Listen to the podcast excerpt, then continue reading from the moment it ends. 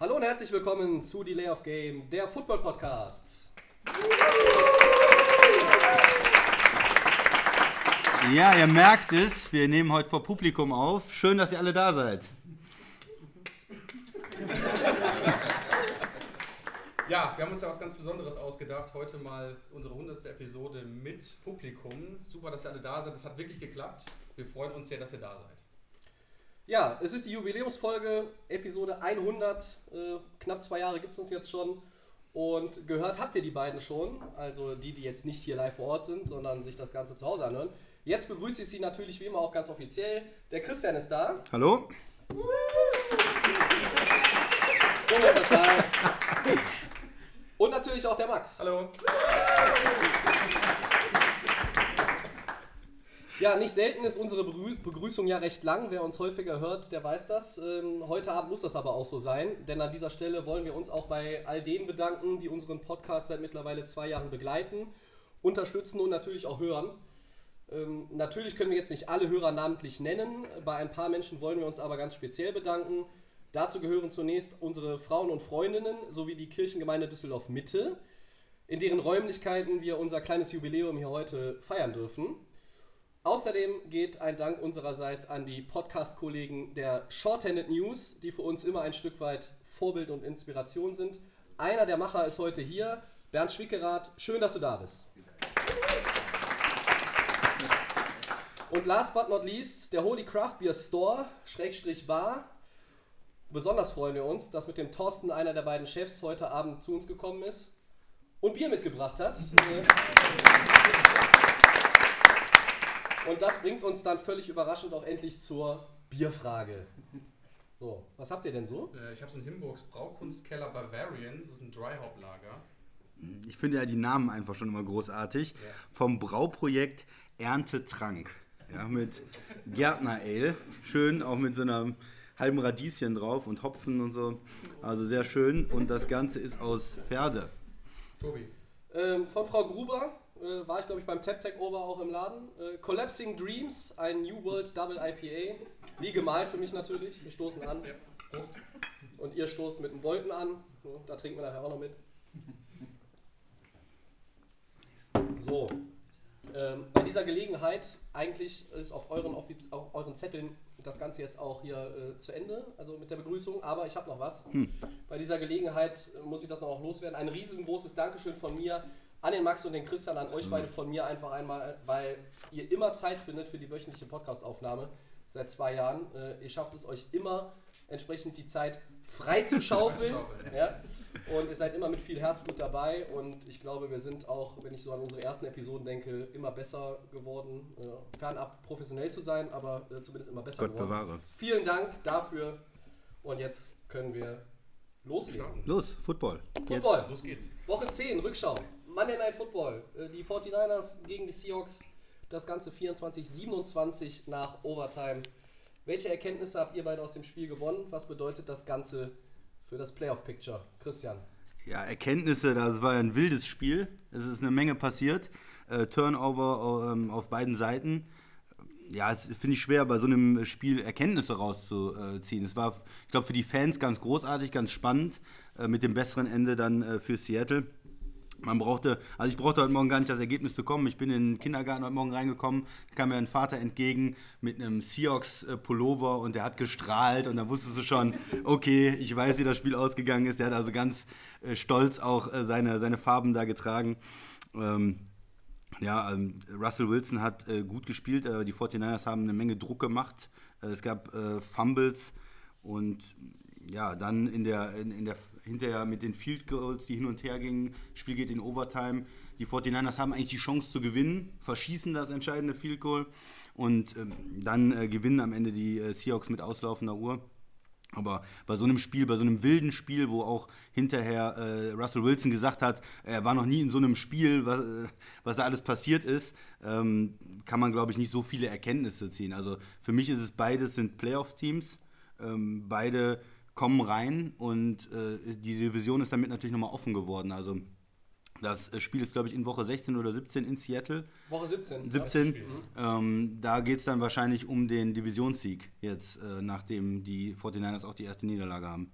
Ja. Du hast das so ein bisschen, äh, finde, so ein bisschen äh, leicht gemacht, das Spiel. Das heißt, ich finde das eigentlich war ein richtiges Knallerspiel an dem Ja, nee, es war auch sehr, sehr Das gut. Die Ja, besten nee. Spiele, die wir in dieser Saison irgendwie gesehen haben. Also es hat ja in einer Seite nur gehagelt. Das heißt irgendwie Fumbles, Recovers, die, die 49ers waren stark in der Defense, die Seahawks waren stark in der Defense. Man hat richtig gesehen, die betteln sich einfach um den ersten Seed quasi äh, in ihrer Division. Ne? Ähm, und ich fand eigentlich äh, von beiden Seiten ein echt gutes Footballspiel. Wo man auch wirklich sagen muss, beide hatten trotzdem ihre Schwächen. Das war ganz klar bei Es den, gab bei sieben den Turnover insgesamt. Genau, bei den 49ers hat man schon gemerkt, mit Kittel, der gefehlt hatte. Ähm, Emmanuel Sanders, der leider rausgegangen der noch, nicht ja. dabei war. Ähm, hat dann auch äh, Jimmy G quasi so ein bisschen, äh, hat es ein bisschen das Leben schwer gemacht. Ne? Er wusste nicht, wo er den Ball hinwerfen musste. Die Seahawks hatten den auch richtig im Griff. Das Thema war aber auch, die Seahawks hatten so einige Plays, äh, wo äh, die auch den Ball hätten schon öfters mal von ihm picken können. Ne? Also äh, gerade äh, Griffin war relativ stark bei den Seahawks. Ähm, also die, bei, bei, man merkt bei beiden Teams, äh, das ist äh, Football auf dem höchsten Niveau. Und ähm, also ich fand das Spiel mega krass. Für mich das Spiel ist Spiel Ja. der Saison gewesen.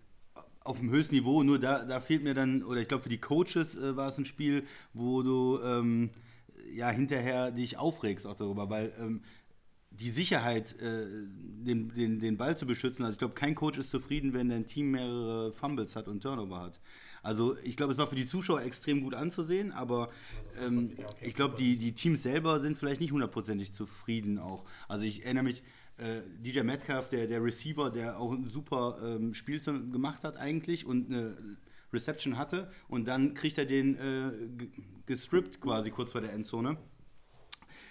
Ich weiß nicht, ob der, also das sind dann immer so, so, man hatte das Gefühl, ganz oft das Spiel kann kippen und wenn ein, zwei Sachen anders gelaufen wären, wäre vielleicht auch das ganze Spiel anders gelaufen. Mit dem, mit dem Kick auch, den, dieser Misskick, Ja, ja, der, genau. Mhm. schade, Ja. Wo war Robbie Gold eigentlich? verletzt. Ja, äh, war das vorher bekannt oder war das kurzfristig? Weil ich habe mich irgendwie ein bisschen gewundert, dass ich da irgendwie eine anderen, andere Nummer gesehen habe und einen anderen Namen.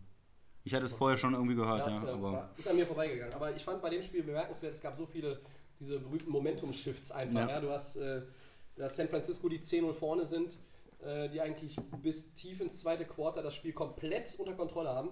Und dann diese Fumble Recovery und der Touchdown von Clowney, äh, den sie aus Houston bekommen haben, erst die Seahawks äh, äh, am Anfang der Saison. Das hat das Ganze so ein bisschen gekippt und dann am Ende des dritten Quarters war Seattle mit 11 vorne und dann hat man eigentlich das Gefühl gehabt, okay, jetzt haben sie die Niners nicht nur gepackt, sondern haben sie eigentlich auch schon so, so halb am Abgrund. Und dann ging das wieder in die andere Richtung. Und dann die Overtime war natürlich auch nochmal wild hin und äh, her, ne? wild. Es gab äh, ja nicht nur ein oder nicht nur, ich glaube, jedes Team war sogar dreimal irgendwie in Possession, in beide Sitz. Ähm, das war schon nicht schlecht. Und am Ende muss man sagen, 42 Yards ist nicht mega weit. Es ist jetzt aber auch kein Chipshot. Jason Myers, also das war dann äh, sehr souverän mit auslaufender Uhr. Da ist natürlich viel Druck. Ansonsten hätte es das gegeben, wenn er vorbeigeschossen hätte, was ich ja so hasse in dieser Liga. Ein Unentschieden. Ein Unentschieden. Hätte ich gerecht gefunden auch für das Spiel. irgendwo. Wäre dem Spiel sicherlich gerecht geworden, äh, ist aber vielleicht für die Division und die nächsten Wochen in der NFC West gar nicht verkehrt. Die beiden werden den Divisionstitel unter sich ausmachen und jetzt ist die Lücke auf jeden Fall kleiner geworden. Genau. Aber du hast es auch schon gesagt, Playoff Picture, beide kommen rein. Denke ich schon. Mal gucken, vielleicht hat das Publikum ja irgendwas. 49ers Seattle. Die 49ers-Fans sehen heute ein bisschen traurig aus, ehrlich gesagt. Die Anwesenden. Aber, aber wir haben tatsächlich, glaube ich, keinen klassischen Seahawks. Ja, ich habe eben gefragt extra, weil, äh, wie gesagt, man sieht sie eigentlich häufig auch in- auf der Straße, aber keiner hier. Tada. Tja, gut. Dann können wir den ganzen Punkt auch abhaken, oder? Ja. Ja. Max. super. Mach gerne weiter. Wir machen weiter. Und zwar, die Packers setzen sich mit 24 zu 16 gegen die Panthers durch und verbessern ihre Bilanz auf 8 zu 2. Wir haben hier die Packers-Fans im Publikum, wir haben noch einen Packers-Fan hier neben uns, äh, neben mir. Ähm, Christian, deine Meinung zum Spiel Green Bay gegen Carolina und auch wie quasi ist der Rückschlag für Carolina? Also die sind ja auch im Kampf ähm, um die Playoff-Plätze. Wie fandest du das Spiel? Hau mal raus. Das Spiel war nicht schlecht und war auch spannend bis zum Schluss. Ähm, vor allen Dingen, also ich möchte erstmal was zu Carolina sagen und äh, Respekt auch ähm, für den Quarterback Kyle Allen, der, der da ähm, für Cam Newton spielt und der hat ein gutes Spiel gemacht. Also man hatte als Gegner schon das Gefühl, der kann was und der äh, hat sich ein paar Mal auch aus Sex rausgedreht. Der hat da, hm, finde ich, obwohl er einen Pick hatte, natürlich auch einen Fumble, aber insgesamt ein gutes Spiel gemacht und den sollten sie sich vielleicht für die Zukunft angucken. Hm, ja, Green Bay. Für mir hat es noch nicht so Oh hundertprozentig gut äh, gefallen. Ja. Auf der einen Seite ein paar gute Sachen. dasselbe. O-Line war wesentlich besser als gegen die Chargers. Running Game war gut. Aaron Jones war wieder gut. Das, das lief alles. Aber die Defense hat extrem viel Yards abgegeben. Da war einfach ähm, über den Pass und über den Lauf äh, gegen die vorzugehen. Das hat mir nicht so gut gefallen. Am Ende der ersten Halbzeit haben sie ja, Punkte liegen lassen. Sie haben versucht mit dem äh, vierten da oder da, sie hatten nochmal einen First Down zwei Sekunden vor Ja. Schluss äh, durch eine Penalty und haben dann versucht, da den Touchdown zu erzwingen. Hat leider nicht funktioniert. Vielleicht auch schlechtes Playcalling in dem Moment. Der Run, da wusste Carolina Bescheid. Die waren da äh, im Backfield mit zwei Leuten. Ähm, und dann in der, in der, im dritten Quarter sind sie dann weggekommen, aber haben es leider auch ganz am Ende nicht geschafft, in den letzten zwei Drives dann nochmal irgendwie so ein Field Goal zu machen. Das hat mir noch gefehlt. Also wenn man da von acht Punkten auf elf Punkte geht, dann ist das Spiel eigentlich durch. Und so musste man äh, als Packers-Fan immer noch schwitzen bis zum Schluss. Äh, Die Panthers waren acht Punkte hinten, hatten dann äh, nochmal die Chance, äh, den Touchdown zu erzielen. Und mit einem Goal-Line-Stand äh, gewinnt Green Bay dann das Spiel. Aber es war ein bisschen knapper, als es eigentlich hätte sein müssen. Aber sie hatten vorher auch ein paar Defensive Plays, also Big Plays mit, mit Quarterback-Sacks, also wo sie auch die, Ja. die Drives der Panthers dann auch gekillt haben. Das fand ich jetzt nicht so schlecht. Genau, Also, also- Yards abgegeben, ja, Ja. das war jetzt in den letzten Wochen schon Genau. häufiger der Fall. Aber sie sind in der Lage, irgendwie hier und da auch ein Big Play zu setzen. Genau, also davon leben sie dann immer. Ne? Entweder ein Sack on Third Down oder es gab dann den äh, Pick und die Fumble Recovery. Aber wenn sie keinen Turnover hatten oder keinen Sack, äh, dann äh, konnte man auch leicht den Ball gegen die Defense bewegen. Also da hatte Carolina jetzt nicht so große Probleme, äh, auswärts im Schnee auch äh, da äh, Raumgewinn zu erzielen. Also von daher, das stimmt. Also da waren auch gute Plays dabei. Aber ja, ich denke, ähm, man kann mit 8-2 natürlich super glücklich in die Bye Week gehen. Aber 10 Penalties wieder ist zu viel, Ja. oder? Ja, das waren wieder in der Offense äh, Penalties, also zweimal Pass Interference Offense. Das darf eigentlich nicht passieren. Äh, dann äh, Holding Penalties war, glaube ich, auch dabei. Fall Start 2 waren wieder dabei. Äh, Jimmy Graham zum Beispiel mit einem Fall Start und so.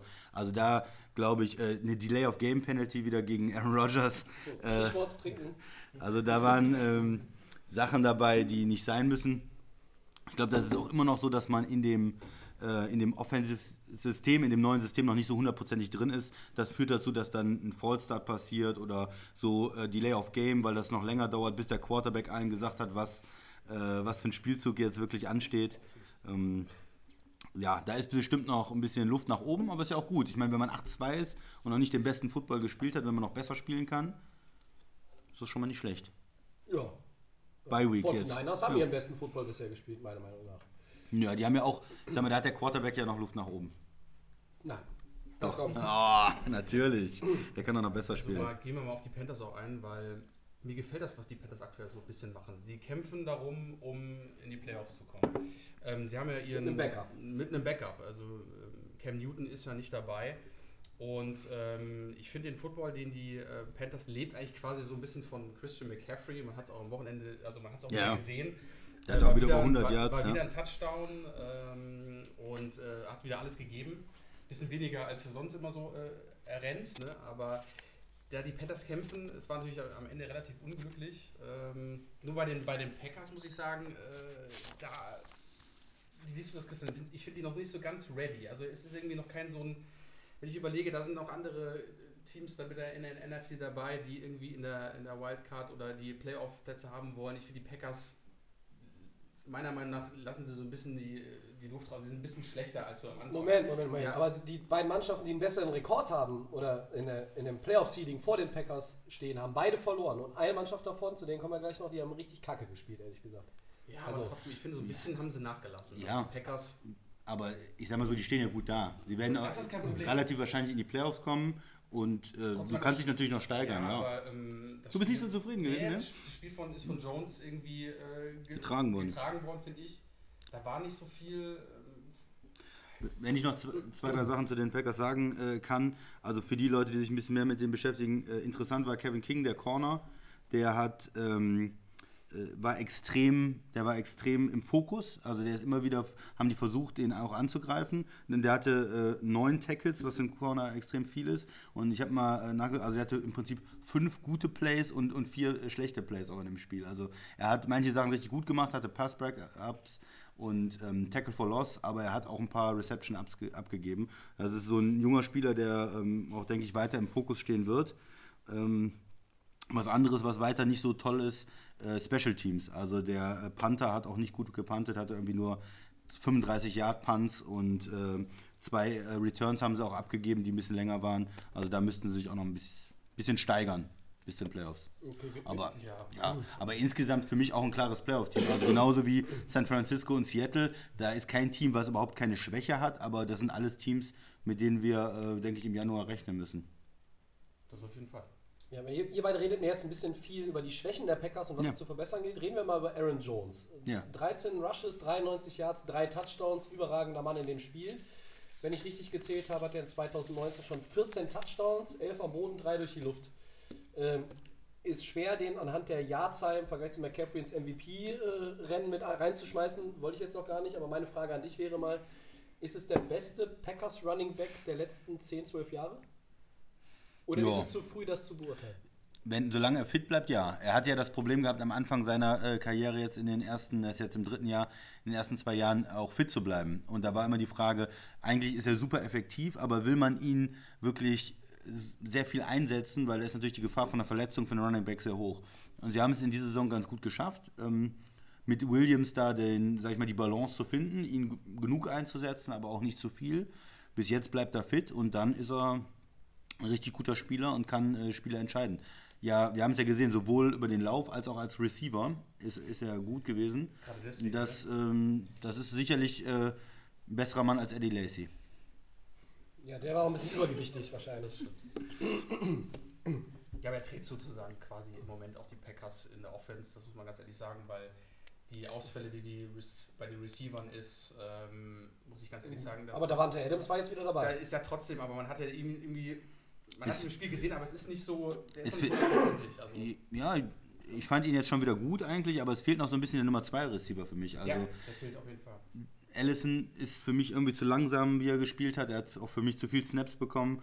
Ähm, Lazar, der ist, äh, spielt besser in den letzten Wochen, der sollte mehr Snaps bekommen und ja, da muss man gucken, wie man sich dann aufstellt, äh, welche Receiver jetzt wirklich am besten sind, da auf der Nummer 2 und 3 Position.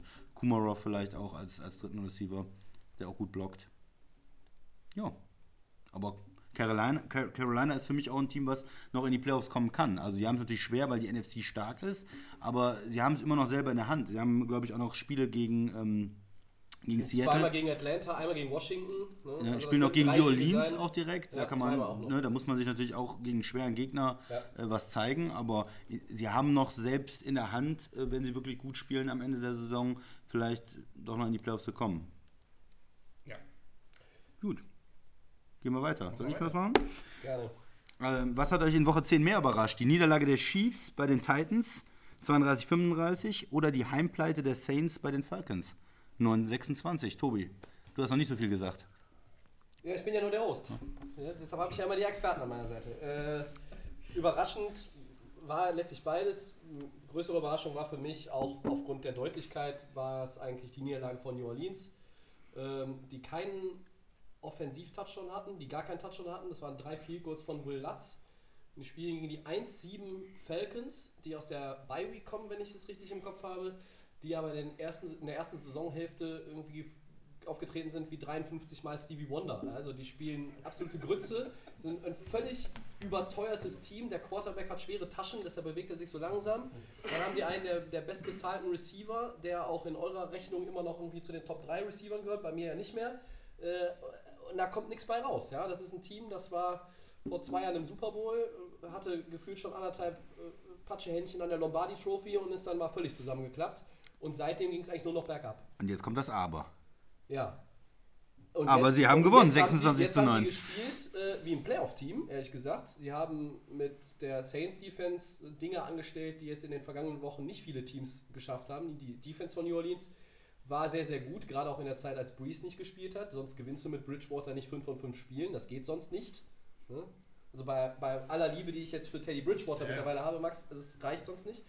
Aber Atlanta, die haben gespielt für ihren Coach. Man hat das in, in der Bye Week gehört, also in der, in der Woche, als sie jetzt Pause hatten. Der Owner hat gesagt, ähm, die Spieler lieben Dan Quinn, die spielen gerne für diesen Head Coach. Wir machen jetzt keinen Wechsel, obwohl wir 1-7 sind und in die, äh, in die äh, Pause gehen, diese einwöchige. Und das äh, haben sie jetzt auch irgendwo gezeigt, dass das die richtige Entscheidung war erstmal. Weil trotzdem ist das immer noch ein Schleudersitz, auf dem der Coach sitzt. Aber die Spieler haben oft ganz offenbar für ihren Coach gespielt. Und ich war schon irgendwo ein bisschen beeindruckt von Atlanta. Aber ich war auch richtig enttäuscht von dem, was die Saints gezeigt haben. War das nicht so ein Thema, äh, die Saints haben es vielleicht zu locker genommen in der Zeit? Die Bi-Week hat auf jeden Fall den Falcons meiner Meinung nach extrem gut getan. Also die haben quasi jetzt mal so eine kurze Pause gehabt, konnten nochmal alles ein bisschen durchgehen und haben gedacht, okay, jetzt steigen wir da auch richtig ein bei, bei den Saints. Wenn du überlegst, dass, die, dass Drew Brees sechsmal runtergegangen ist äh, in, dem, Ja. in, dem, in dem Spiel, frage ich mich, was mit der O-Line der, äh, der, der Saints los ist. Ne? Da haben wir auch immer relativ äh, gelobt, die, die, die O-Line, weil wir gesagt haben, den Brees, den musst du irgendwie ein bisschen schützen. Der ist auch ein älterer Quarterback. Aber du kannst nicht den sechsmal runternehmen. Und äh, deswegen waren die Falcons einfach gut drauf. Die Saints äh, ist schon enttäuschend. Da hat es irgendwo in jede Richtung gehapert. Ne? Also da war Thomas war okay, aber ich fand Camara ist irgendwie nicht ins Spiel gekommen. Aber ich, ich finde jetzt, sagen wir, wenn man sagt, die spielen für ihren Coach, aber was haben die denn die anderen Wochen gemacht dann? Ja, Ja, ist denen das nicht in Woche 3 eingefallen, mal für ihren Coach zu spielen oder der in Woche Bye-Week. 5? Ja, die haben eine Woche Woche, 7? eine Woche irgendwie im Lockern gesessen und sich das überlegt wahrscheinlich. Ja, Vielleicht waren die auch also, zusammen ein Saufen. Ich wir? sehe ich seh den Grund ein bisschen, ein bisschen woanders und zwar in der Saints O-Line eigentlich. Also da hat man gemerkt, normalerweise können, ist das ja eine bessere O-Line in der Liga, einer der so, besseren. aber so krass, Ja, dass du, dass du, den, dass du so oft durchkommst. Ja, und da, deshalb, du sagst es gerade selber, das Running Game lief nicht und Ja. Breeze wird sechsmal gesackt. Ja, woran liegt das denn? Das liegt ja in der O-Line. Und da äh, Armstead, der Tackle, der war irgendwie äh, krank wohl und äh, war überhaupt nicht so richtig ähm, fit. Dann äh, der Guard ist ausgefallen, der ähm, P, Andrew Speed. Pete, Ja. der ähm, konnte das Spiel dann, äh, musste, musste zwischendurch raus. Und wenn so eine Atlanta-Defense, die normalerweise nicht dafür bekannt ist, extrem viel Druck zu machen, auf einmal so viel Sex hat und Hits hat, dann wird es natürlich schwierig. Und ich, für mich haben die das Spiel verloren ähm, in der, in der O-Line gegen die D-Line, weil wenn Breeze keine Zeit hat und die ganze Zeit Jerry äh, J- äh, Garrett da auf sich drauf liegen hat, äh, dann wird es natürlich schwer. Also zwölf, zwölf Penalties. Also du hast ja bei den Packers das jetzt auch schon ein paar Mal bemängelt in letzter Ja. Zeit. Und viele waren auch gegen die Offense. Das ist einfach zu viel. Das, das, das killt dir jedes Mal den Drive. Und wenn du das Gefühl hattest, wir haben, ähm, haben das zusammen Red Zone verfolgt Ja. am Sonntag, äh, weil wir möglichst viel mitnehmen wollten, auch im Hinblick auf, auf unsere Aufnahme heute. Aber zwölf Penalties und viele davon in der Offense. Und gerade immer, wenn man mal so ein bisschen das Gefühl hatte, jetzt kommt ein bisschen Rhythmus rein, kam eine Strafe und hat den Rhythmus quasi direkt wieder rausgenommen. Da ist die Luft rausgezogen worden. Und da kann auch nichts entstehen, da, da kann nichts kommen. Und äh, Atlanta hat peu à peu einfach den Vorsprung ausgebaut. Die haben ein gutes Spiel gemacht. Das war jetzt kein überragendes Spiel. Auch von Matt Ryan nicht, Nein, ne? Zwei. Touchdowns, eine Interception, das war jetzt aber auch äh, weit unter 300 Yards, glaube ich. Also ich weiß jetzt nicht, 200 und bisschen Wechselgeld. Ja, aber auch so, was man gesehen hat, das war jetzt nicht dominant von der Offense. Nein, und sie haben auch noch Devonta Freeman verloren. Das heißt, der, der Starting Running Back geht noch weg. Gut, Äh, der war der Backup Hill war das, glaube ich. ne? Ja. War nicht schlecht. Ne? War nicht schlecht, aber es war jetzt keiner, der irgendwo, so wie jetzt bei den Packers, Aaron Jones herausgeragt hat Ja, ja, bei Atlanta. So, und die gewinnen das Spiel. Ähm, das mag ja sein, dass sie sich irgendwie auch für ihren Coach eingesetzt haben, wie ich das gesagt habe, aber natürlich, New Orleans hat es in erster Linie auch mehr verloren. Ja, äh, ich weiß nicht, ob das für euch jetzt überraschender war als die Chiefs-Geschichte, auf die wollen wir vielleicht sonst auch nochmal eingehen. Genau. Sonst Also, klappern wir erstmal ab, ob das für euch alle auch so war wie für mich. ja, für Ja, mich war es auch bei den- überraschend, ne? also ja, bei der Hälfte des Spielstandes habe ich gedacht, äh, was ist da los? In, äh, Ja, weil einfach die, die, die Falcons auch das schlechtere Team waren. Äh, Die, die, und es ist in New Orleans. Ne? Die Titans spielen zu Hause, sind ein mittelmäßiges Team. Da, okay, kann man sich das noch vorstellen. Aber bei den Falcons war es schon extrem unwahrscheinlich. Früher hättest du gesagt, ah, das ist ein Divisionsspiel, ne? das, das, da kann Ja. weiß nie, was passiert. Aber wenn die einen haben eine Niederlage und die anderen haben einen Sieg bisher, Also ich hätte sogar äh, Breeze äh, fantasymäßig aufgestellt als Quarterback vor dem Spiel. habe ich auch. Ja. Ja. Aber meine Schwester War- hat Gott sei Dank äh, so viel Pech gehabt, dass ich das Matchup trotzdem gewonnen habe. ja. So, ich muss übrigens dazu sagen, wen ich auf die Bank gesetzt habe um drei Minuten vor sieben deutscher Zeit. Patrick Mahomes. Tobi, das hätte ich nicht gemacht an deiner Stelle. Du hast mir noch den Tipp gegeben. Da würde ich drüber nachdenken. Ja, ich finde das Spiel so ein bisschen so, so ein bisschen Déjà-vu-mäßig, wo die Cowboys bei den Jets waren.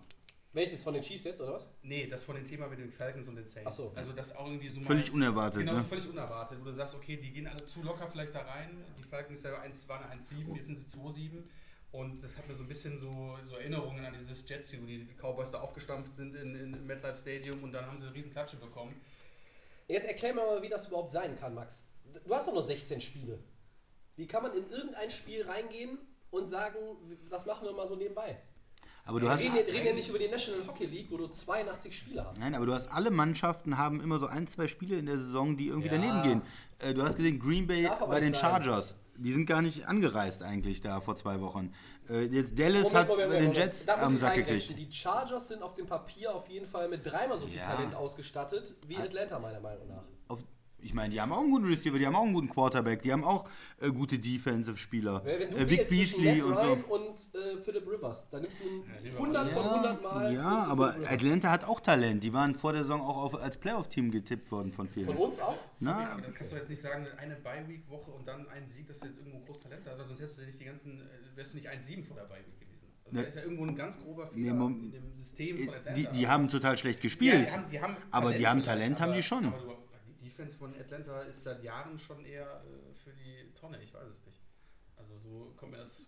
Für mich, waren die, für mich waren die Saints auch absolute Favoriten in dem Spiel, aber vor der Saison hat Atlanta als Kader haben die schon mehr äh, Talent als so eine Mannschaft wie die Dolphins ja, gut, oder Cincinnati. Ja, muss man ja sagen, ehrlich gesagt. Ja. Die Dolphins sind aber schlecht, das ist klar. Entschuldigung, jeder hat mehr Talent als Cincinnati.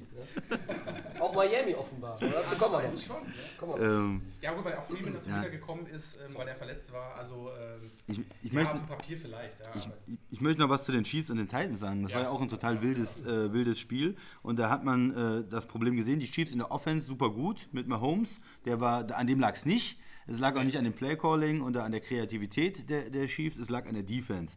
Und äh, bei der Defense, da kannst du einfach drüber laufen. Das hat man jetzt äh, wieder gesehen. Ähm, da gab es kaum Gegenwehr. Ja. Sag mir bitte den Quarterback von den Titans. Das war der Herr Tannehill, der früher bei den Dolphins Ja. gespielt hat. Der hat ja Und gespielt ähm, wie, eine, wie ein Gott, äh, äh, sag ich jetzt mal so.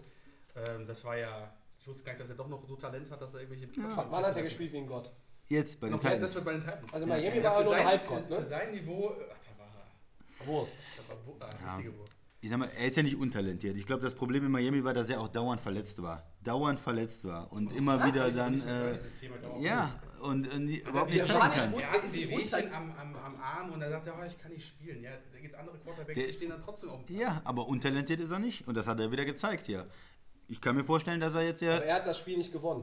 Vielleicht ist er nächstes Jahr der Starter in Tennessee. Ja, äh, Mariota behalten die ganz sicher nicht. Aber äh, Tannehill nächstes Jahr. ja, die, Ja. ich glaube auch. Ich glaube auch. Aber sagen wir mal, ich meine, Derrick Henry hat das Spiel eigentlich gewonnen. Ne? Also äh, der Mann, äh, der irgendwie aussieht, als hätte aus dem Helm hinten raus eine tote Katze immer irgendwie im Genick.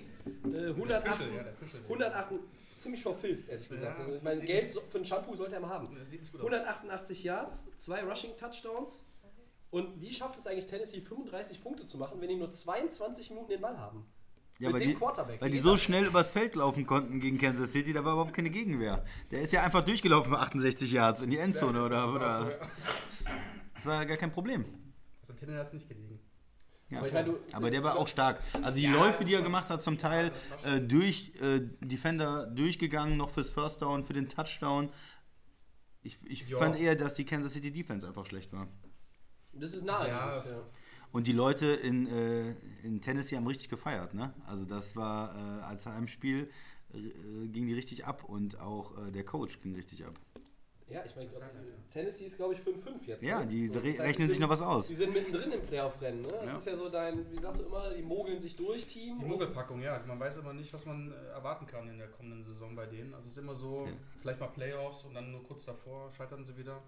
Ja, Aber es ist genau das wieder. Es ist genau das Thema. Du hast Mariota nicht mehr, Tannehill kommt und die Titans sind wieder so wieder im Gespräch. Ne? Also, ja, Sie sind auf jeden Fall verbessert. Ja? Und bei, bei Kansas City liegt der Hase natürlich äh, in der Defense, ne? also der falsche sozusagen. Und wenn Mahomes 446 Yards hat und das 530 Yards Total Offense und du verlierst, verlierst gegen Tennessee, ähm, ja, woran liegt es? Wie du vermutest, wahrscheinlich zu Recht vermutest, es liegt an der Defense. Also ich habe, glaube ich, ein, zwei gute Plays auch noch von Frank Clark gesehen, aber ich habe auch zum Beispiel gesehen, wie Frank Clark, der, wie hast du es am Sonntag gesagt, der verdient ja gar nicht so viel, nur 17, 18 Millionen im Jahr, irgendwie der, der Ball kommt mit 2 km/h auf ihn zu und er muss nur noch zugreifen. Es ist kein Gegenspieler um ihn rum und er, er packt, die, packt nicht zu. Er holt die Interception nicht. Ja, das sind alles so Dinge. Impact Play macht er und, nicht, und ja. am Ende musst du dann irgendwie in der Rückschau, Videoanalyse, musst du nochmal dir den Kram angucken und dann feststellen, ja, also da haben wir vielleicht, ne, aber haben wir nicht. Ja, und Special Teams war ja auch nicht so gut. Ne? Äh, also eigentlich eine Stärke von Kansas City. Die hatten den Kick geblockt gekriegt dann am Ende. Ist natürlich auch nicht schön. Ja, wobei, ich meine, letztlich müsstest du eigentlich in der Lage sein, ähm, mit der Offense, die die Chiefs haben, das Spiel in Tennessee vorher zu entscheiden. Dass du am Ende irgendwie den, den Kick von Harrison Butker brauchst, um in die Verlängerung dich zu retten, das kann es ja auch nicht sein. Ne? Also es muss Nee, ja irgendwie nee. vorher. Ja, und sie waren ja vorne und sie haben auch dann irgendwo verpasst, so ein bisschen äh, den Titans den Todesstoß zu verpassen. Ähm, weil ich glaube, wenn du dann äh, so gut ja Tannehill oder so, ich sag mal solide war Tannehill, gut war Derrick Henry. gut kannst du ja nicht sagen. Gut war. Ich fand ihn gut. Toll. Ja, wie, oft hat er ihn geworfen? Neun, 18, 19 Mal? Ja, aber er ist sehr effektiv gewesen äh, und auch selber gelaufen. Ja, war richtig gute Leistung. Das nicht muss, Das liegt vielleicht an deiner Franchise, dass er da so ja, war. muss man ihm auch ein bisschen Respekt geben. Wir haben auch viel Witze über ihn gemacht in den letzten Jahren, aber er hat ein gutes Spiel gemacht.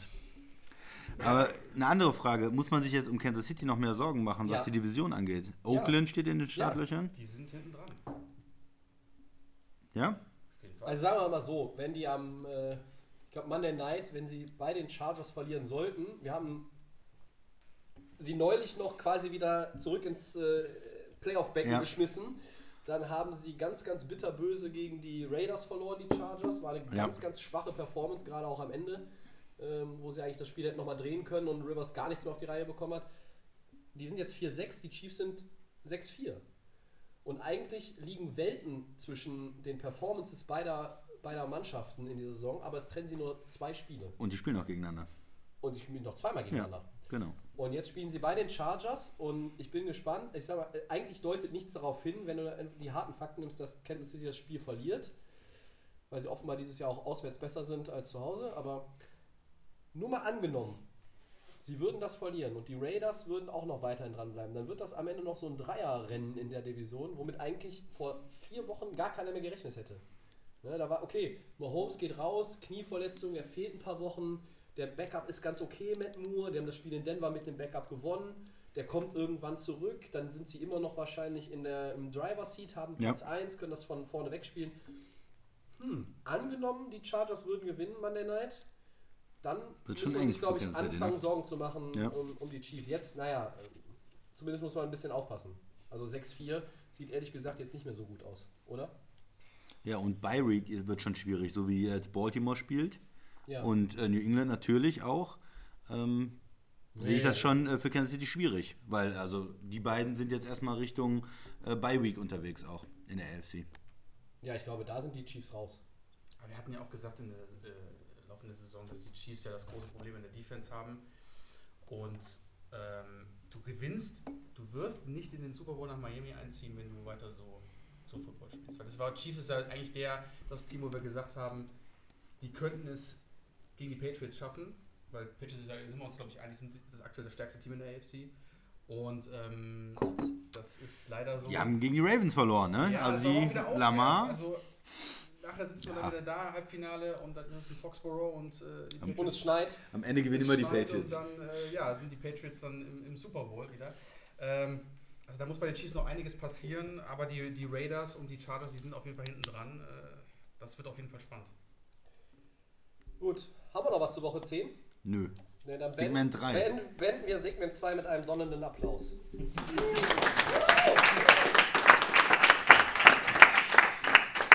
Gut, Zwischensegment. Wer uns kennt, der weiß, was jetzt kommt oder hat zumindest eine Ahnung. Es gibt mehrere Möglichkeiten. Ich habe keine. Leute, holt euch Bier. Ne? Also es, es darf nichts übrig bleiben. Ja. Der Domme macht das jetzt hier schon richtig. Ähm, Das ist der Startschuss. ja, es geht Ja. los. Wir können doch jetzt noch quasi ein bisschen rum, rumtalken und während alle quasi so. Wir machen das wie beim Fußball, der Bundesliga Trinkpause, Mitte der Halbzeit. Äh, ja, wir können auch noch ein Bier vertragen, ne? Ja.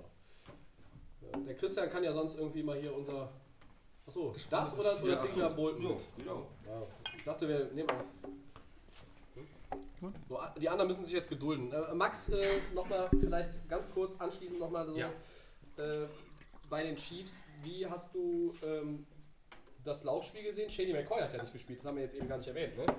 Ja, Damien Williams ist ja quasi der Starter oder Backup, wir wissen es auch nicht ganz genau. Und das war aber kurzfristig. Ne? Also McCoy sollte irgendwie so, die, die offizielle Variante war, glaube ich, soll geschont werden. Also er war nicht verletzt. Damien Williams war ja War die vielleicht Woche, eine dumme Idee. die Woche davor war er relativ gut, aber irgendwie Laufspiel im Moment bei den Chargers schwankt. Chiefs, Chiefs. Bei den Chiefs genau ähm, schwankt, weil Shady McCoy, als er geholt worden ist von den Bills, hat sich da, glaube ich, ganz gut eingegliedert in das Team. Aber bei Damien Williams, der war so für mich auch so der Geheimfavorit in den Running Backs, auch im Fantasy-Bereich. Ja. Der kann irgendwie jetzt voll durchstarten, aber irgendwie sehe ich auch wenig von ihm. Und ich glaube, das ist auch ein Punkt, ähm, vielen Dank, Ja, ähm, ist bitte. auch ein Punkt, äh, den, die, wo die Chiefs noch arbeiten müssen oder irgendwie eine Basis finden müssen, wie sie die beiden dann, Shady McCoy und Damon Williams, dann auch spätestens in den Playoffs einbinden Es darf halt müssen. auch nicht so eindimensional sein. Ne? Ist so, ja. Ja. Also, Bei Shady, ich habe da immer die Probleme mit den Fumbles einfach oder wie er den Ball trägt. Wenn er da mit dem Football irgendwie so mit einer Hand rumwedelt, ich würde als Coach einen Anfall kriegen. Also der wird bei mir schon nicht spielen, weil er einfach so eine lockere Art hat, mit dem, mit dem Football Und Andy, umzugehen. Andy Reid ne? hat vielleicht auch eine, nicht eine Engelsgeduld, eine Walrossgeduld. Eine wahre Geduld mit ihm, ja. Ja. Ich würde ihm den Football irgendwie ankleben oder so, ich weiß nicht. Na gut, so, jetzt sind wir alle mit Bier versorgt und äh, gehen zum Zwischensegment, das da heute heißt, ich hau einen raus, funktioniert so, Frage und äh, ihr gebt dann eine gewagte, vielleicht auch nicht so gewagte These ab. Ähm, ich würde aufgrund mangelnder Vorbereitung kurz vor dem Aufnahmestart sagen, dass ich alle drei einleite, weil wir bei dem zweiten so ein bisschen was abändern müssen. Ähm, fangen wir mal an. Welches Team, das aktuell außerhalb der Wildcard-Plätze der NFC liegt, wird sich noch ein Playoff-Ticket sichern? Also, wir können ja mal gerade zum besseren Verständnis vorlesen. Die Divisionsführenden heißen 49ers, Packers, Saints, Cowboys, Wildcard aktuell Seahawks und Vikings. So, das sind die sechs, die Stand heute in den Playoffs wären. Wen könnt ihr euch vorstellen, der da noch reingrätscht? Max, möchtest du loslegen? ich leg mal vor. Wir haben vorhin schon drüber gesprochen, das sind die Panthers, finde ich. Also die Panthers haben den Ehrgeiz und haben es auch äh, bei den Packers gezeigt, ähm, sie könnten hier irgendwie ein bisschen äh, Wirbel da noch reinbringen. Sie könnten sich noch Plätze schnappen. Äh, ist natürlich relativ eng, was wir auch hier auf der Liste stehen haben, was Teams angeht. Aber die Panthers gefallen mir echt relativ gut. Ähm, und könnten auf jeden Fall ein Kandidat sein, der irgendwo die Plätze angreifen will. Klar, Vikings und Seahawks sind von ihrem Winning Record relativ hoch. Es ist natürlich, äh, ich habe jetzt gerade nicht den Schedule von den Panthers im Kopf, aber Kann ich Ähm, sagen. Äh, mal raus. Spielen noch zweimal gegen Atlanta, zweimal gegen New Orleans, Washington, Seattle und Indy. Ja, das sind Ist nicht ultra leicht. Ist nicht ultra leicht, aber könnte alles machbar sein. Ist auch nicht ultra schwer. Ist auch nicht ultra schwer. Es sind einige Teams dabei, die man schlagen kann. Aber wie gesagt, du hast dann noch die Rams im Spiel, die Eagles im Spiel, die Bears, also das sind so die. Und wen? Die Bears? Äh, aber dein Team auch, Tobi. Die Was? Sind, ja, Nein. Äh, Willkommen im ich, hab's, ich Mittelmaß. hab's dir gesagt, ich erwähne sie heute noch. Ähm, also, Christian, mach vielleicht du weiter. Ich sag mal, Ja. die Panthers sind für mich so ein Team, was Ich, noch. ich gehe mit einem anderen Team, ich glaube, in der äh, Wildcard wird super schwer, weil die äh, Mannschaften weit vorne sind, aber ich sage, ein Divisionsführender, der wird noch rausfliegen, das ist Dallas. Ja. Ja, die haben jetzt wieder verloren gegen Minnesota ähm, im äh, Sunday Night äh, Game. Und äh, die Eagles sind immer noch da, die Eagles sind immer gefährlich und lauern da noch so im Hintergrund. Die äh, spielen nochmal in, gegeneinander in Philadelphia. Und von daher denke ich mal, dass die Eagles sich da noch irgendwo vorbei drängen an den Cowboys. Die Division ist die von den Vieren, die wird die sein mit ähm, den wenigsten Siegen, die man gewinnen kann. Ja. Und ja, da habe ich die Eagles noch am Zettel. Weil was Dallas, die hatten die Chance eigentlich auch das Spiel zu gewinnen und haben es dann irgendwo liegen lassen. Äh, mit Sieg da irgendwie in die Line rennen äh, zweimal und dann äh, Incompletion, das äh, war am Ende auch vom Coach wieder eine schwache Leistung. Tobi, was bei dir? Ja, ich finde erstmal dein, deine Wahl ganz gut, weil die Eagles haben erst zwei Spiele in der Division gehabt. Das heißt, die haben noch äh, vier Spiele und das ist ja nicht gerade, wie du schon sagtest, eine schwere Division. Die Cowboys haben einen 4-0 Divisionsrecord, das heißt, sie haben nur noch zwei Spiele. Eins davon ist auch noch gegen die Eagles. Ähm, und da kann man sich so ein bisschen ausrechnen, dass vielleicht Philadelphia da nur, wenn man die beiden Teams sich anguckt, die besseren Karten hat. Ich hatte mir eigentlich auch die Panthers überlegt, äh, aber um beim Charakter dieses Segments zu bleiben und, und um sie dann doch noch zu erwähnen, und obwohl überhaupt nichts mehr für sie spricht nach einem Debakel-Auftritt in Pittsburgh Erwähnen sie, sag sie. Die Rams. und die jetzt auch noch ihren Starting Center verloren haben und sie keinen beschützen können, sage ich die Rams. Ich hau einen raus. Ich sag die Rams. Hast du das Spiel gesehen? Einfach weil ich, ja, ich habe aber im dritten Quarter ausgemacht, weil ich richtig äh, angefressen war. Ich war bedient, ich hatte genug gesehen von diesem Schweizer Käse, der als äh, Offensive Line bezeichnet wird. Und ehrlich gesagt sehe ich jetzt auch bei den Gegnern, du hast halt noch Baltimore, Seattle, San Francisco, Dallas. Das sind Das vier Spiele, die man verlieren kann Ja. und dann wärst du bei acht Niederlagen und mit 8-8 kommst du nicht rein, das ist klar. Aber das Segment soll ja immer so ein bisschen, das muss ein bisschen was Gewagtes sein. Ne? Und Mhm. deshalb sage ich die Rams. Äh, um über das Spiel letzte Woche braucht man jetzt keine großen Worte mehr verlieren. Das war mal wieder Grütze von vorne bis hinten. Ein Touchdown, der war mit der Defense. Äh, ansonsten gegen nichts. Ja, die Defense von Pittsburgh.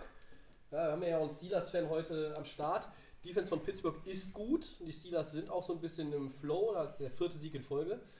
Äh, aber was, was die Rams spielen, also man kann es ja gar nicht oft genug sagen. Letztes Jahr 16 Spiele, die gleiche O-Line-Formation, immer dieselben fünf. Dieses Jahr haben sie, glaube ich, in neun Spielen fünf verschiedene Aufstellungen gehabt und mussten jetzt in dem Spiel auch noch ihren Center ersetzen. Also das kannst du eigentlich in die Tonne hauen, aber ne, du hast mir die Panthers quasi weggenommen. Deshalb sage ich die Rams. Scheiß drauf. So, Dann machen wir weiter. nächste. Äh, andere Conference. Ähm, eigentlich hatten wir gesagt mit negativer Bilanz, aber wir gucken einfach mal auch hier, wer außerhalb der Ränge liegt. Da sind nämlich auch einige mit positiver Bilanz oder ausgeglichener. Welches AFC-Team drängt sich denn noch am Ende in die Playoffs, Max? Boah. Also da habe ich ja auch schon, äh, da sehe ich einfach mehrere Teams, die in Frage kommen würden, aber ja, ich will den, ich weiß nicht, ob der Christian den nimmt, aber ich würde sagen, mal sind die Jacksonville Jaguars. Oh Gott. Warum? Ich, doch, ich fange jetzt mal an damit, warum die kommen jetzt mit ihrem. Christian, sag es bitte, wer kommt wieder? Super Bowl MVP kommt Genau, Das haben wieder. wir ja gerne noch im Podcast. Foles. Aber ich weiß nicht, die Jaguars mit Foles zurück, vielleicht ist da noch irgendwas in der AFC zu holen. Warum sage ich das? Weil einfach die Win-Lose-Record in der AFC extremst eng ist bei mehreren Teams. Du hast da die Raiders, die Colts, die Titans, die Chargers, die Broncos sogar, muss man sogar da ein bisschen mit reinrechnen, mit drei Siegen. Entschuldigung, da muss man auch die, Bra die Browns noch mit einzählen. Und das Trotzdem, wäre. ja, trotzdem ist es extrem eng. Wildcard sind die Bills und die Steelers mit 6-5, äh, 6-3 bei den Bills und Steelers sind 5-4. Also da kann in der, in, in den, bei den Teams noch einige kommen, die in der, in der Wildcard sich einen Platz sichern können. Deswegen habe ich jetzt einfach mal die Jaguars genommen. Ähm, ich hätte auch die Titans nehmen können, weil die sind ja die, die, sind ja die Wundertüte immer bei uns. Ich hatte gedacht, Aber- dass du die nimmst. ja, ich hatte mir ja vorhin schon erwähnt. Äh, aber ich bleibe einfach bei den Jaguars, weil ich bin einfach mal gespannt, wie Nick Foles da jetzt dieses, dieses, dieses Team äh, tragen muss. Er ist Super, Super Bowl MVP und Gardner Minshew hat quasi äh, das ja ganz gut gemacht in der Vertretung. Warum nicht die Jaguars? Christian. Ja. Ich hatte die auch im Zettel, die, die Jaguars. Ich finde die auch gar nicht so schlecht als Wahl. Ähm, jetzt sind ja die Steelers leider reingerutscht, sonst hätte, die sind ja im Moment quasi in den Playoffs, sonst hätte man die gut nehmen können. Also die Wer, Steelers, wer, wer hat es denn verbockt, dass du die jetzt nicht nehmen kannst? die Rams haben Ja, das verbockt, aber ich richtig. ein, trotzdem zwei äh, Wörter zu den Steelers irgendwie verlieren oder zwei Sätze. Ähm, die haben äh, ja ihre, die haben ja immer an sich geglaubt, trotz des 0-2s und dass die den äh, Rodelsberger verloren haben. 0-3 waren oder sogar. 0-3 und haben extra dann auch den Trade gemacht mit Miami, wo man eigentlich dachte, Oh. das ist ein Desaster, den, ähm, den Corner Safety äh, abzugeben, den ähm, Mika Fitzpatrick, und äh, dafür einen First-Runden-Pick zu kriegen. Da dachte man erst, okay, äh, die Steelers gehen vielleicht, äh, holen nur drei Siege und der First-Round-Pick ist super gut für Miami. Jetzt sieht es Der ist- andersrum der- aus. der ist- der Spieler spielt ist- wahnsinnig gut. Ja, der ist nicht aufgeblüht. Picks, Picks, Picks, Picks, Drei- Interception, Touchdowns, alles. Und es sieht äh, aus, als wäre es genau das gewesen, was die Defense noch gebraucht hat. So ein Playmaker zusammen mit den starken Spielern vorne. Äh, TJ Watt zum Beispiel, der eine Mega-Saison spielt. Julia, vielleicht für dich jetzt Das Trostpflaster. wo Trostpflaster, der, auch ist, der, ja. der jüngere Watt. Ja. Ähm, und, und von daher äh, sind die Steelers ein Team, was jetzt eher Richtung Playoffs guckt, was ich vor ein paar Wochen nicht gedacht hätte. Und äh, mit der Defense, einfach mit dieser dominanten Defense im Moment. Aber ähm, um ein Team zu nehmen, was im Moment nicht äh, drin ist, würde ich dann tatsächlich mit den Titans gehen, weil die sind 5-5 und die Division ist ähm, auch noch irgendwie offen, sagen wir mal. Die, die Texans 6-4 sehen aber nicht so gut aus in letzter Zeit. Die Colts sind dabei, die aber mit ihrem Backup-Backup spielen, wo man jetzt langsam merkt, dass diese ganzen Verletzungen auch ja, nicht, mehr, nicht mehr kompensiert werden können. Und ja, Jacksonville auch nicht so ganz so stark. Titans, wen hast du? Ich hatte eigentlich überlegt, die Chargers zu nehmen, weil die seit Jahr und Tag ähm, immer einen guten Rekord hatten in November und Dezember. Also ich glaube, die haben eine der, der höchsten Siegquoten der gesamten NFL, wenn es um die Monate November, Dezember geht. Dann hat der November für sie nicht ganz so gut angefangen. Ähm, letzte Woche nach dem Sieg gegen Green Bay hatte man so gedacht, Jetzt kommt's. Left Ja. Tackle zurück, Ja. äh, Running Back in Form, vielleicht kommt dann auch der Star Safety Dervin James am Ende der Saison wieder, also vor den Playoffs und das kommt alles so, diese ganzen einzelnen Puzzleteile, die die Chargers vermisst haben, kommen wieder. Aber sie sind jetzt 4-6, das ist jetzt auch nicht das Ende der Welt, wenn man sich die, ähm, das Playoff-Rennen anguckt in der AFC, aber ich gehe jetzt tatsächlich mit den Colts, weil ich glaube, dass Brissett wahrscheinlich am, beim nächsten Spiel schon wieder spielt. T.Y. Hilton wird zurückkommen.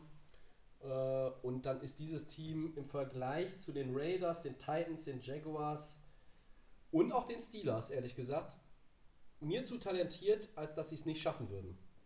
Wenn man, jetzt wirklich, wenn man jetzt wirklich einen raushauen will, was ist denn mit Cleveland?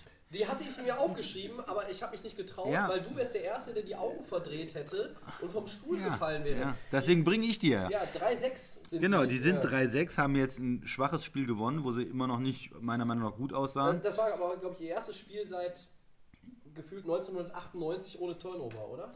Ja, dafür haben sie es in 25 Plays nicht geschafft, irgendwie in der Red Zone zu scoren. Das war trotzdem äh, grausam. Der. Aber man kann sich ja mal angucken, gegen wen spielen die noch. Die spielen noch zweimal gegen Cincinnati.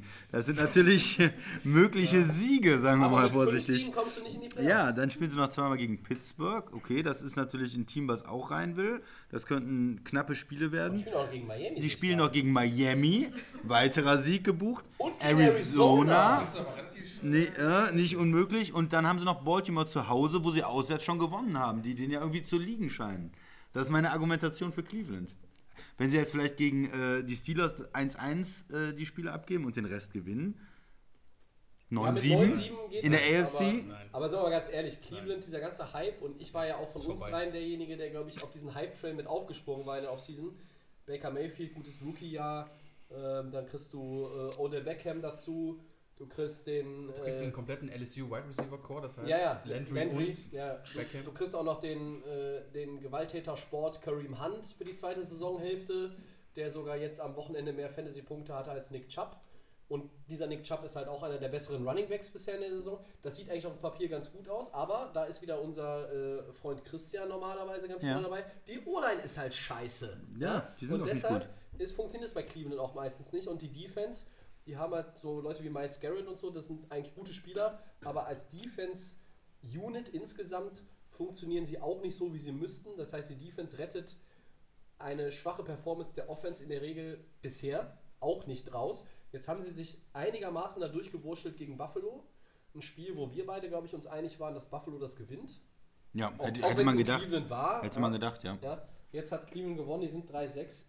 Klar, das sind nur zwei Siege irgendwie außerhalb vom, vom Playoff-Platz, aber ich weiß es nicht. Ach, die Browns dann noch ins Spiel zu holen, finde ich ein bisschen gewagt. Also, Kann ich euch nicht ich kann mir- ich kann überzeugen, mir ja, mit den Browns. man, wenn man gegen die Bengals irgendwie dann noch ein Spiel vergeigt und dann die Bengals den Das sind die zwei Siege, das sind die zwei Das Siege sind der Bengals, ja. also- wir, wir haben ja gesagt, kein Team geht ungeschlagen äh, Das hatten wir gesagt, oder ohne genau. Sieg aus der Saison. Also keiner mit der 0 vorne, Ja. keiner mit der 0 hinten. Und die 0 haben Glaub nur noch ich- die Bengals, ich wenn hab das so- richtig informiert Ja. Ja. genau, Und, ein Gefühl, dass die, dass die Browns da gegen die Bengals auf den Sack kriegen. Ja, Eins. ich, ja, Eins. Also Eins. eins auf jeden Fall, wenn nicht sogar zwei, aber ähm, First Round Pick geht an die Bengals mit 1,15. die, ja wahrscheinlich. Ne? Also sieht- das sieht da so aus, aber die Browns, also die noch irgendwo mit reinzunehmen, finde ich. Der Hype hatten wir, haben wir alle mit, den habe ich auch mitge mitgenommen. Da haben wir gesagt, oh, das wird einfach krass. Die haben sich so stark entwickelt, auch mit den Neuzugängen. Aber die Browns, das ist, ist schlecht. Ich war ein IPA davon entfernt, im Sommer sie ins äh, Title Game zu tippen. ja, ne, das, Ja. Gut, dass wir an dem Abend weniger getrunken haben. Ja. Gut, einen haben wir noch.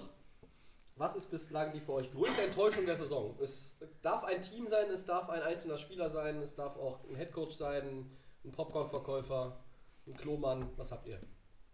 Wir haben gerade von den Browns gesprochen und ich nehme auf jeden Fall dir einen Neuzugang oder Beckham Jr. Gute Wahl. Ähm, ja, dieser Superstar, der auch von den Giants äh, zu den äh, Browns wurde, da haben wir, glaube ich, alle, waren wir mega begeistert, gesagt, krass, der passt da rein zu den Browns. Ähm, darf mit seinem ehemaligen College-Spieler Jarvis Landry, seinen Kollegen, spielen. Der Offensive Coach der Browns ist ja auch der ehemalige Trainer der beiden Spieler. Ja. Und das haben wir gedacht, das ist auf jeden Fall die Kombi in der NFL, Landry und äh, Beckham.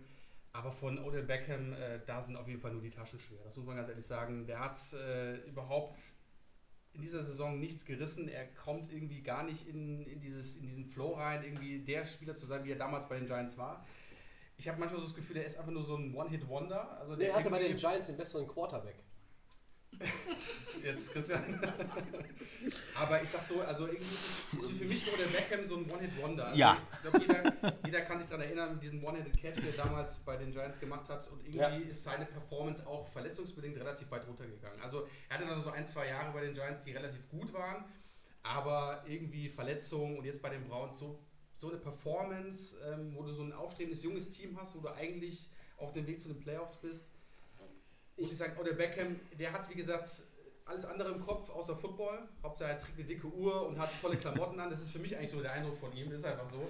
Äh, und ähm, da Also, Entschuldigung, man kann nicht Football spielen ohne eine Uhr, die mehrere hunderttausend Dollar kostet. Christian, der hatte eine das Uhr, geht gar nicht. Christian, der hatte seine Uhr an während des Trainings, ähm, Handschuh drüber und alles. Also das heißt für mich, der ist überhaupt gar nicht mehr in dem Thema Football drin, sondern äh, der ist, gibt so seine Kohle aus. Das ist für mich einfach so der Eindruck, den er Ich macht. verstehe deinen Punkt. Also es ist, es ist Ja. leider von so einem jungen talentierten Spieler, der, wo wir eigentlich wissen, der kann das eigentlich, äh, finde ich das einfach auch allein für die Browns eine riesen Enttäuschung, so einen Aufwand zu betreiben. Du holst den extra und dann kriegst du eigentlich eher so eine, so eine, so eine Gurke da als Spieler. Also es ist krass. Also für mich eigentlich so der enttäuschendste Spieler in dieser Saison. Ich verstehe den Punkt, das ist auch eine gute Wahl, sicherlich, also auf keinen Fall verkehrt, aber man muss eins mal bedenken. Man kann sich immer bei den Giants über Eli Manning lustig machen, aber Odell Beckham kam in die Liga und hat mit einem Quarterback gespielt, der zu dem Zeitpunkt, glaube ich, schon elf oder zwölf Jahre oder 13 Jahre sogar NFL-Erfahrung hatte.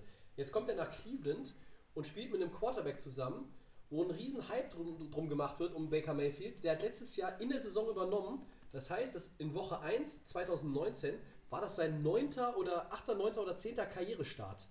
Und als er das erste Mal mit Eli in einem Regular Season Spiel zusammengespielt hat, war das der 172. gefühlt oder was auch immer. Das ist ein Riesenunterschied einfach.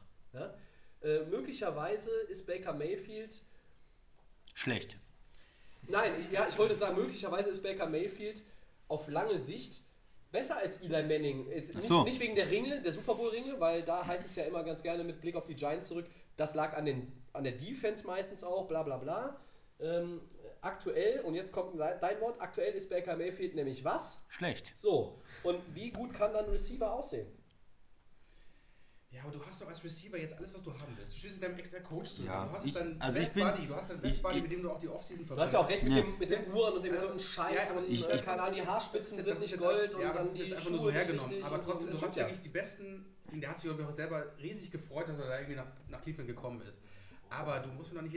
Das ist doch einfach eine absolute Katastrophe, was er da spielt. Da ist der Jarvis Landry besser als er, obwohl er eigentlich für mich der Receiver ist, der deutlich schlechter ist als er. Die sind doch beide kacke.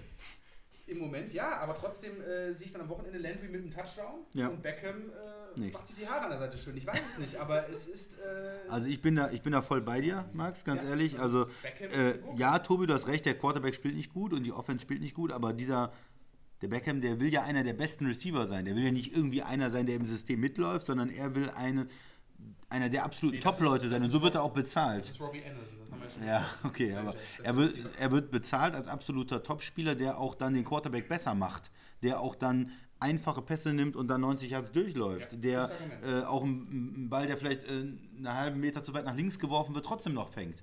Und das sehen wir dieses Jahr leider nicht von ihm. Also ich bin dabei dir, Also die die Performance, Wahl ganz gut. wenn wir überlegen, wenn, wenn, oder Beckham, Obwohl Baker Mayfield auch schlecht ist. Ja, trotzdem, aber wenn wir das einfach so äh, sehen Beckham, was er für ein Talent hat, die Browns werden deutlich besser. Und da müssen wir vielleicht nicht diskutieren, ob die jetzt noch in die Wildcard kommen oder was auch immer. Für uns stand am Anfang der Saison fest, das ist das Team mit dem meisten Hype. Klar, die Medien haben es groß gemacht, aber irgendwie haben wir gedacht, okay, die Browns sind so ein Kandidat, die können es endlich mal angreifen in der Division. Den Steelers und den Ravens, aber Enttäuschung für äh, dich. Enttäuschung. Was, Immerhin auf Platz 3 dieses Jahr. Ja. ähm, ja. möchtest du zuerst? ja, gerne. Ja. Ähm, ich nehme als große Enttäuschung der Saison Le'Veon Bell, New York Jets Running Back. Äh, sitzt im Publikum, quasi so Fantasy-mäßig der, der Abonnent von Le'Veon Bell in unserer Liga. Äh, der, der Flo, der nimmt ihn immer. Ja, und äh, nach dem ganzen Jahr auf der, ja, nicht mehr Ersatzbank, sondern quasi im Urlaub, äh, letztes Jahr in Pittsburgh, als er den Holdout äh, durchgezogen hat, gar nicht gespielt hat, da muss man sagen, bin ich ehrlich gesagt arg enttäuscht. Ja, die New York Jets sind kein gutes Team. Die sind insgesamt als Team auch eine Enttäuschung. Man könnte jetzt auch die Jets insgesamt nennen. Aber ich nehme jetzt mal bewusst Le'Veon Bell. Kein Spiel mit mehr als 70 Rushing Yards. 70 war in einem Spiel das höchste der Gefühle. Insgesamt zwei Touchdowns und insgesamt 449 Yards. Für jemanden, der in Pittsburgh quasi die Verteidiger zum Narren gehalten hat, Woche für Woche, Jahr für Jahr, ist das ein, De das ein Debakel, das ist ein Desaster, was der spielt. Also ich meine, das ganze Team ist schlecht, aber äh, der müsste normalerweise noch herausragen und er müsste auch in der Lage sein, einfach durch sein Talent, was er ja nachgewiesen hat über Jahre, mit einer Saison von, ich sag mal, mindestens 1200, 1400 Rushing Yards, den Jets mal die Chance zu geben, das ein oder andere Spiel durch ihn zu gewinnen. Im Alleingang sozusagen. Und das passiert überhaupt nicht. Wie wir auch natürlich die Jets gefeiert haben, weil wir gesagt haben, endlich machen sie mal was. Es war Ja. ja. jahrelange das Problem, dass sie irgendwie sich nicht getraut haben, irgendwelche guten Spieler zu holen. Und dann äh, saßen wir, glaube ich, auch beim Podcast, als die ähm, Verträge unterschrieben worden sind, als Livian Bell auch schon im Gespräch bei den Jets war. Und ähm, also ich muss dir ganz ehrlich zustimmen, das ist eine absolute Desaster auch für die Jets. Ähm, diese Woche, dieses Jahr, dieses Jahr Pause, was er gemacht hat, äh, hat ihm anscheinend auch nicht gut getan, keine Ahnung. Aber äh, ist irgendwie, ich glaube, die Jets wollen ihn, also mir kommt es so vor, schnell wie möglich loswerden wieder in der kommenden, äh, ich weiß es nicht. Meinst du wirklich? Also es gab bei der Tra kurz vor der Trade Deadline gab es das Gerücht, Dass er ja irgendwie. äh, dass, dass einige Teams angefragt hätten, unter anderem die Pittsburgh Steelers. Das hätte ich ja mega abgefeiert, wenn er wieder zurück nach Pittsburgh Zurückgegangen gegangen wäre. ähm, hätten die Jets eigentlich dafür James Conner bekommen? Wahrscheinlich nicht. Ähm, Siebtrunden-Pick hätten die Da waren ja noch so ein paar andere Teams. Ich habe sogar Packers gelesen, wobei die brauchen den nun dieses Jahr wirklich nicht. Aber die versuchen den ja loszuwerden. Also wenn er das schon irgendwie in den. ja, aber meinst du wirklich? Vielleicht nächstes Jahr noch einen neuen Anlauf? Also dieses Jahr muss man ihn einfach als, nehme ich ihn als die große Enttäuschung. Gut, wenn du den mitnimmst, dann musst du natürlich auch an den anderen Baustellen arbeiten, aber Le'Veon Bell ist. Wir sagen es ja immer gerne, die Taschen sind voll bei ihm und ähm, ja gut, er hat nicht das bekommen, was er eigentlich haben wollte. Er sagt, er ist ja der beste Running Back der NFL, aber das hat man ja gesehen der laufenden Saison. Einfach Katastrophe. ne? Ja, er muss bei Kaisers trotzdem nicht die Jahrbutter aus dem Regal ziehen, sondern er kann die teure Das nehmen. natürlich nicht, aber ja. Ich habe auch noch einen. Ja, ich bitte darum. Ja. Ich bin gespannt, ob du ein Team oder einen Spieler Ich habe einen hast. Spieler und Ja, zwar. ich freu mich jetzt schon. Ich habe mit jemandem am Sonntag äh, Football geguckt. Der hat mir erzählt, hat mir gesagt, wir müssen im Podcast auch mal über Daniel Jones reden. Weil der Mann, der hatte vier Touchdowns äh, am Sonntag und hatte keinen Pick und das ist eigentlich ein wunderbarer Spieler. Und da ich habe nicht so das Gefühl, dass der so wirklich gut ist. Da habe ich mir nochmal die Statistiken von ihm angeguckt. Und man, im ersten Moment könnte man denken, der spielt gut. 15 Touchdowns, 8 Interceptions in der Saison, ist nicht so schlecht. Aber der hat auch 32 Sacks kassiert. Der hat durch die Sacks minus 247 Yards kassiert. Das ist Topwert in der Liga. Also im negativen Sinne. Das ist schlechter der als Jared Goff. Der hat 13 Fumbles produziert, von denen er 9 verloren hat. Das ist auch absoluter Topwert in der Liga. Und damit hat er mit den 9 Fumbles und den 8 Interceptions hatte 17 Turnover. 17. Das heißt, er hat 15 Touchdowns, aber 17 Turnover. Und deswegen auch für mich eine Enttäuschung. Daniel Jones, der kann einfach mit dem Football nicht umgehen und verliert ihn dauernd. So, Tobi. Der ist ein Rookie. Ja, wollte ich auch gerade sagen. Rookie Mistakes, Ja. Ich sagt man da dachte, so ich dachte, schön. dass du eigentlich Goff nimmst. Sehr hoch gedraftet und da erwarte ich ein bisschen mehr. Aber hattest du Goff nicht auch im Hintergrund oder sowas? Oder der zu dir passen? Nee, Goff, nee. Jetzt lenk ihn nicht wieder auf die Rams. die sind ein mittelmäßiges Team, über die haben wir heute genug geredet. Ja. Mr. Goff hat ein Ja. schweres Spiel. Nur weil du die Panthers weggenommen hast. Nee, Daniel Jones. Ja, Daniel Okay, Jones. ich Ja, Argument, zu viel, aber- zu viel Turnover. gesagt so- 17 Turnover. Ja, aber es ist ein Rookie. Ja. Bei einem schlechten Team. Das, muss, das sind Lernprozesse, Christian. Das muss man ihm eingestehen. Lernprozesse haben andere Quarterbacks, äh, bringen auch bessere Leistungen. Der ist ja äh, Nummer 1 da in der Liste. Kyler Murray ist auch ein Rookie, ist auch bei einem äh, nicht so tollen Team. Ja, Wirft auch Coach. viel, macht viel. Ja, nee, für Kyler mich Murray gibt es da keine. Ausreden. Der ist hoch gedraftet. Da erwarte ich was. Nicht 17 Turnover. Für die, die Der es noch nicht gerafft haben, der Christian ist immer voll anti-New Yorker Teams. Jets, Giants, Ja. immer drauf. Der hat die ersten zwei Spiele nicht mal gespielt, da hat Eli noch gespielt. Das heißt, äh, das ist, äh, in ein paar Spielen hat er schon 17 Turnover produziert. Ja. Das ist eine Turnover-Maschine, Das heißt, hat Daniel Jones. 17 Turnover in 8 Spielen. Ist das eigentlich auch ähm, James Winston, die Turnover-Maschine? Mehr, mehr, das ist ja. Ja, aber den das kann er ist- nicht nehmen. Der ist ja, Ja, wäre das keine Enttäuschung. Das wäre ja nur Business as usual. Also, Ja. nochmal, er hat mehr Fumbles verloren als Ja, alle anderen. Hat Neun. er mehr Turnover als Baker Mayfield? Es ist eine Turnover-Maschine. Guck's dir an, die Statistiken. Ja, die muss ich nicht kontrollieren, die glaube ich ja. Aber hat er Neun- mehr Turnover als Baker Neun? Fumbles schon verloren. Wahnsinn. Ja, Ja, hast du gut ausgesucht. danke. Glückwunsch. Gut. Toll. Weil du gesagt hast, der ist gut, sag ich, er ist schlecht. So. Trotz vier Touchdowns am Sonntag. Das habe ich ja nicht im Podcast gesagt, Gott sei Dank. Nee, Aber schön, dass du mich in die nicht. Pfanne gehauen hast. Ja. Vielen Dank. Unser Bier ist wieder leer und Segment 3 ist zu Ende.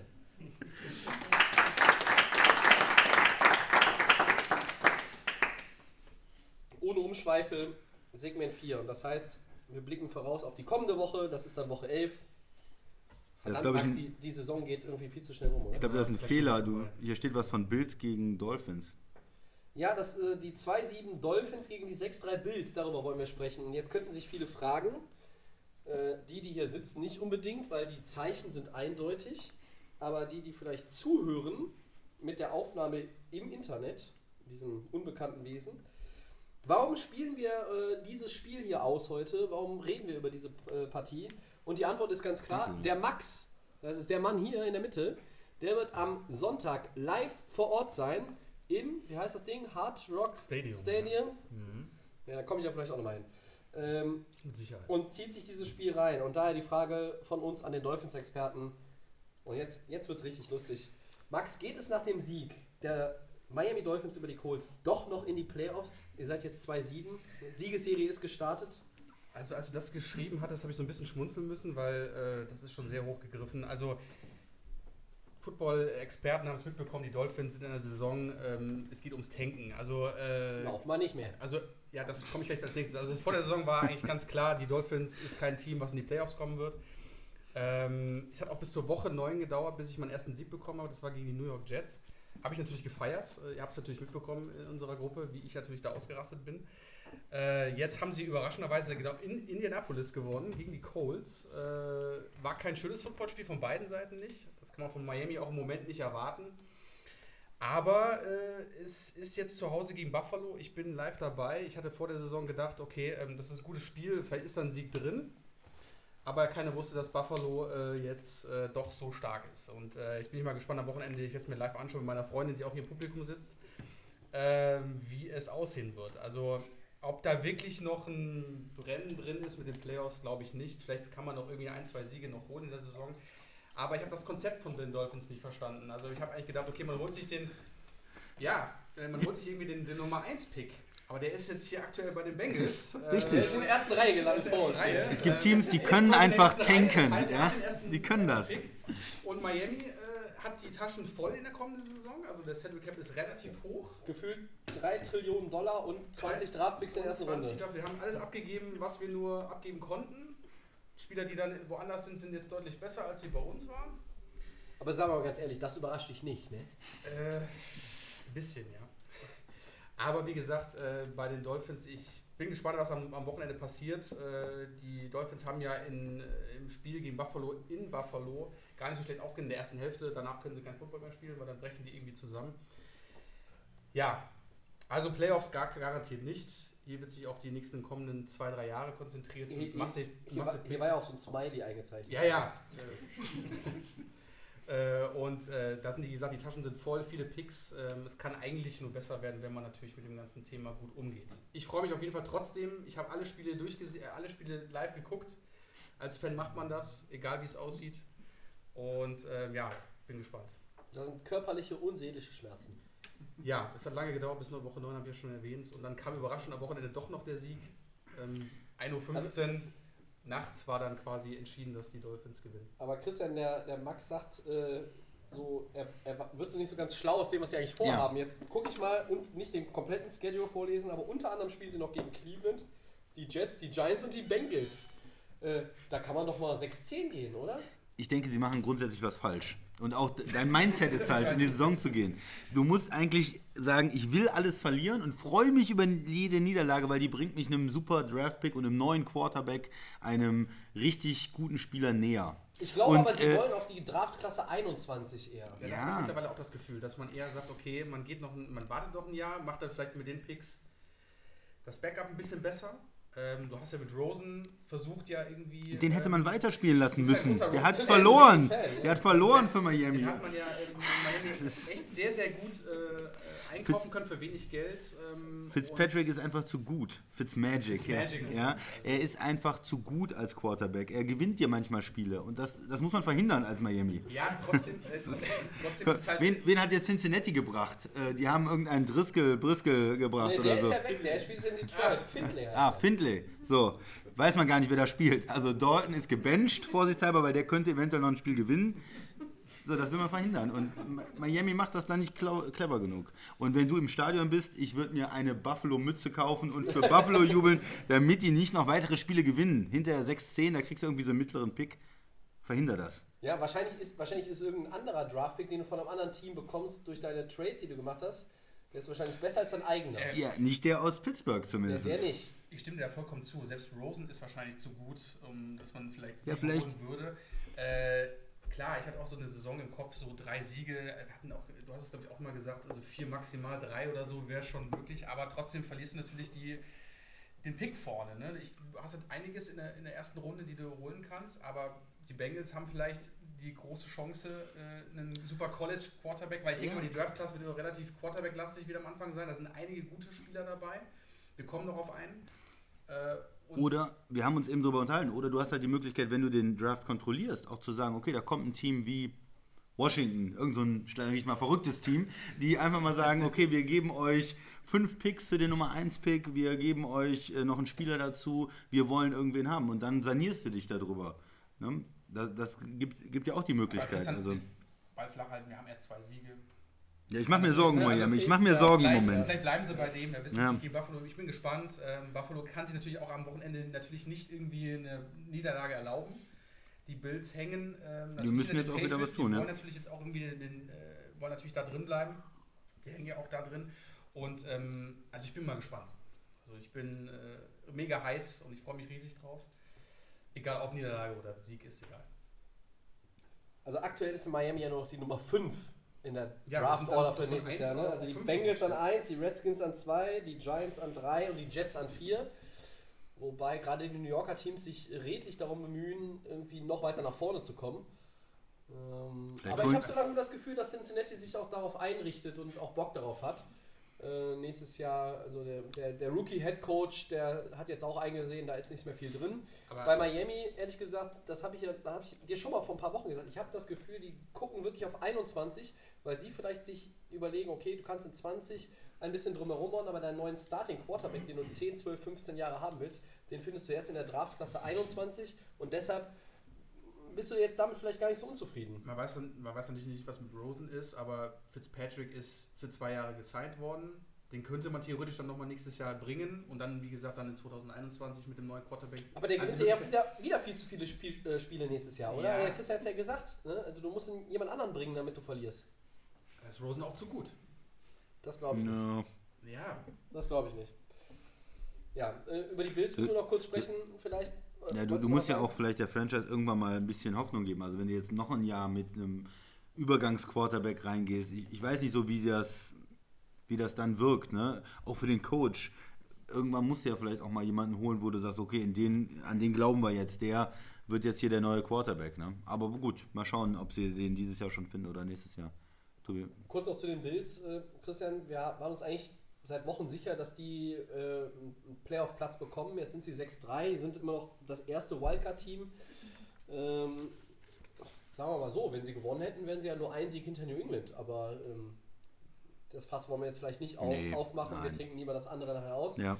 Ähm, 6-3, aber das, ich glaube, wenn Miami das Spiel tatsächlich gewinnen würde, dann wird es langsam ein bisschen wackelig für die Bills. Obwohl der Schedule für die, der Spielplan, der sieht eigentlich ganz gut aus. Ich finde, er ist weiter einfach, aber Miami ist natürlich so ein einfaches, Entschuldigung, so ein einfaches Spiel, was man gewinnen muss, wenn man in die Playoff will. Ja, das ist nicht böse gemeint, aber die wenn du, du musst schon gewinnen. Da musst du in, in Miami auch gewinnen ja. und jetzt zeigen, okay, wir haben jetzt ein Auswärtsspiel äh, oder verloren gegen Cleveland, aber wir sind wieder mit der Defense auch allein der Bills, die ja recht gut ist, gewinnen wir das Spiel in Miami eigentlich und, und sind dann wieder ähm, quasi auch Richtung Playoffs unterwegs. Wenn du, wenn du da verlierst und 6-4 bist, dann wird es ein bisschen schwieriger, weil wir ja über die Teams gesprochen haben, die kommen in der AFC, die 5-5 sind, die ähm, noch irgendwie genau, 5-4 sind, die ja. noch da rein wollen.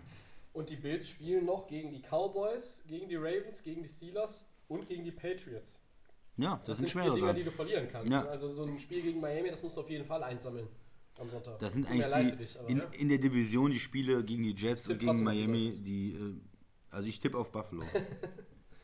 Du bist mal Anti-Dolphins, ne? Das merke ich schon. Nein, wenn der, wir, haben, wir haben einen Mann im Stadion, dann muss eigentlich auch Ja, so ein bisschen das, das Team, was zu die der Das habe ich doch eben erklärt. Die Niederlage ist der Sieg für die Dolphins.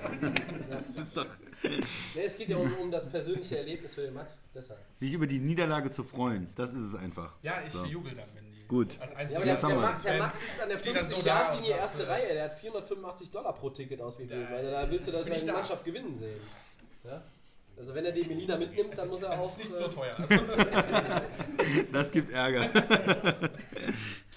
Ja, er hat gesagt, es kostet 48,50. Er hat das Komma dann rausgenommen.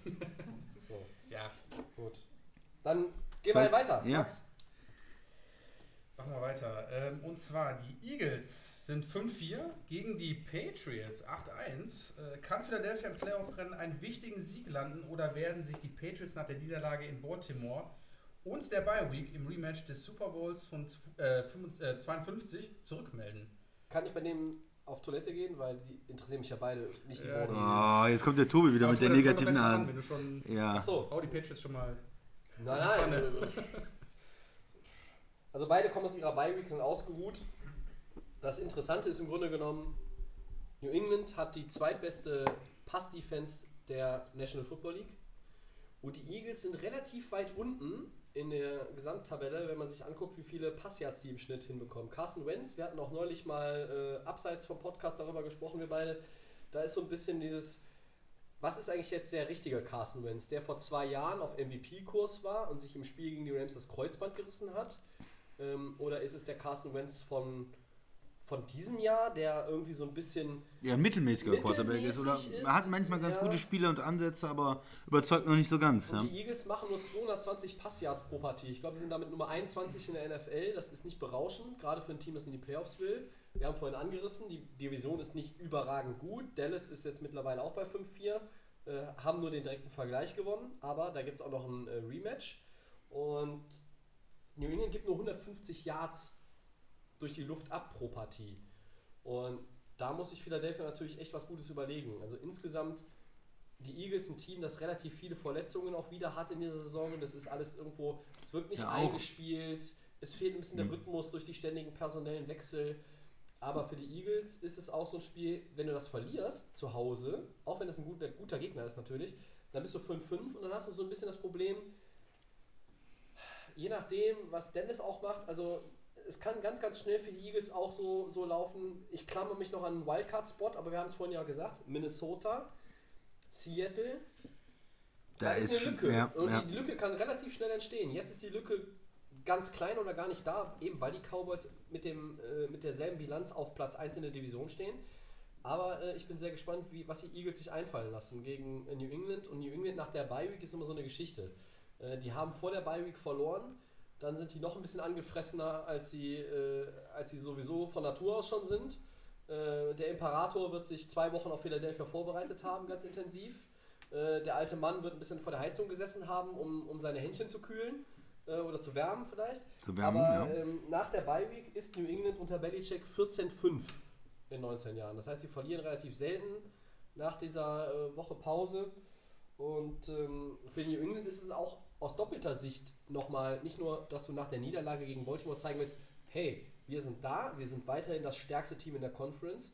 Es gibt noch ein anderes kleines Problemchen, in Anführungszeichen. Baltimore ist nur ein Spiel hinter denen und haben den direkten Vergleich gewonnen. Ja, also die Patriots sind unheimlich heiß darauf, den Nummer 1 Seed zu haben. Das heißt, erste Runde in den Playoffs freilos, zweite Runde zu Hause und das Title Game AFC, quasi das Halbfinale, auch zu Hause zu haben. Und ich sag's ja jede Woche gerne, je näher wir Richtung Playoffs kommen, es wird dann schneien, minus 20 Grad haben, dann gewinnt da eh keiner. Gewinnt keiner. Ja? Und das gilt es dann auch so ein bisschen zu verteidigen. Und deshalb äh, sehe ich ganz, ganz wenig Chancen für die Eagles. New England wird richtig heiß sein nach der Bye Week. Beide, klar, beide sind ausgeruht, aber New England ist der Favorit. Ja, du hast richtig gesagt. Also die, ähm, die Patriots haben diese mega gute Defense und da vor allen Dingen die Secondary, immer noch. Ja? Und gegen Baltimore hat man aber gesehen, man kann sie über den Lauf angreifen. Und wenn, wenn die Eagles gewinnen wollen, dann müssen sie mit der O-Line dominieren. Die haben eine gute O-Line und dann mit dem Running Game kommen. Ja, die Receiver sind auch zum Teil verletzt. Schon Jackson war ja irgendwie verletzt und, und da fehlt bei den Eagles irgendwie die Klasse auch auf, auf Receiver. Gegen, gegen Leute wie Gilmore, ähm, 1 gegen 1, äh, stelle ich mir das schwierig vor. Und ich würde äh, als äh, Philly alles auf den Lauf setzen. Aber Gucken, dass man du- mit der O-Line dominiert und da die Patriots auch lange den Ball behält, um, um Brady vom Feld zu halten und mit, der, mit so einem Gameplan Running das Spiel irgendwie n, vielleicht auch ein ähm, Low-Scoring-Game dann zu entscheiden. Aber traut ihr, man, die, äh, zu sagen, ähm, die, Run, äh, die Running Backs von den Eagles, das sind ja Jordan Howard, Miles Sanders, traut ihr denen zu, äh, dass sie überhaupt gegen diese starke Patriots, okay, der Lauf ist die Schwachstelle, Ja. aber ich finde jetzt, dass die beiden Running Backs äh, auch jetzt nicht das Niveau, es ist auch so ein ständiges Hin und Her zwischen Ja. den beiden, der Rookie und der Veteran. Du kannst sie wirklich wahrscheinlich nur so angreifen, aber diese Patriots Defense ist einfach ultra stark. Also ich glaube, der Flo hat sie, glaube ich, in seinem Fantasy-Team auch drin. Nur gegen, nur gegen Baltimore ähm, waren es, glaube ich, weiß gar nicht, sechs Punkte, acht Punkte. Aber sonst hat man einfach diese Defense gesehen, wie stark die einfach ist. Ähm, wie die Patriots das auch immer wieder jedes Jahr schaffen, wo wir eigentlich immer am Anfang sagen, ja, wo ist bei den Patriots eigentlich irgendwo die Schwachstelle? Aber dann, man findet es irgendwie, ist es immer ein Ausgleich. Ne? Also es ist einfach für mich ein, ein ganz klarer, also ich weiß gar nicht, die Eagles, klar, die kämpfen mit, dem, mit den Cowboys jetzt um, um den ersten Platz. Aber ich glaube, dass die Patriots wieder unheimlich stark aus dieser Bye-Week zurückkommen werden. Und wenn man sie wirklich nur mit dem, mit dem Run-Game angreifen kann, finde ich die Running Backs bei den Eagles zu schlecht, wo man sagen kann, Oder die nicht gut kannst du genug. Ja. Nicht gut genug. Ähm, der Rookie, klar, der macht seine Fehler. Jordan Howard, Miles Sanders. Miles Sanders, genau. Und Jordan Howard ist für mich, ja, der ist manchmal gut, manchmal ist er extrem schlecht. Und ähm, ich sehe im Moment wirklich nicht, dass man die Patriots da angreifen kann. Äh, klar, dieses Rematch würde ich es gar nicht behaupten. Also die Eagles, Carson Wentz, da muss ja schon irgendwo was aus der, aus der, Reserve, muss man schon aus der Reserve locken. Ne? Und da fehlt es halt für mich irgendwo Ja, und auf, dass die Patriots wirklich in diesem, den Hoodie Man, wie wir ihn ja auch nennen, nicht den Imperator, den einfach dann zu, zu, zu stürzen dann. Ne? Also das ist einfach schwer. auf der anderen Seite, ähm, die Eagles haben ihre Schwächen in der Secondary und da kann vielleicht Brady auch das ein oder andere Big Play anbringen. Also mit den Receivern, wenn er jetzt vielleicht auch die Connection ein bisschen besser ist mit Sanu, ähm, kann ich mir schon vorstellen, dass er da auch die, die, den einen oder anderen tiefen Pass dann anbringen kann. Und ich würde jetzt mit, mit den Patriots gehen in dem Spiel. Obwohl ich die Eagles eben in die Playoffs getippt habe und die das Spiel fast brauchen, wie du gesagt hast, aber gegen New England, die 8-1 sind und von der Bye Week kommen, ist, glaube ich, eine Niederlage für die Eagles. Die müssen ihre Siege woanders holen irgendwie. Ich kann es mir auch schwer vorstellen. Ein anderes Thema, so abseits aktuell in New England, ist gerade, ähm, es wird noch spekuliert über eine Rückkehr von Rob Gronkowski. Wir haben das im Podcast im Frühjahr schon mal gehabt, als er gesagt hat, er geht in Rente, der hochdekorierte und äh, ja, einer der besten Tight Ends aller Zeiten in dieser Liga. Jetzt ist er äh, immer noch nicht so richtig äh, hinterm Ofen hervorgekommen. Man weiß nicht, was er vorhat. Der Patriots-Besitzer Robert Kraft hat nochmal gesagt, der, die Tür ist offen. Er hätte ihn gerne für die heiße Phase der Saison wieder. Es gibt eine Deadline mit den Spielern, die auf dann dieser entsprechenden Liste vermerkt sind. Bis 30. November müsste die Entscheidung fallen.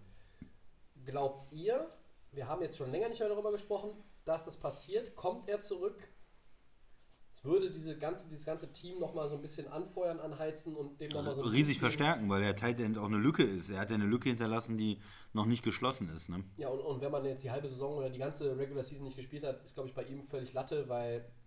Individuelle Klasse, physisch wird er, glaube ich, nicht abgebaut haben. Glaubt ihr beide denn, dass er zurückkommt oder nicht?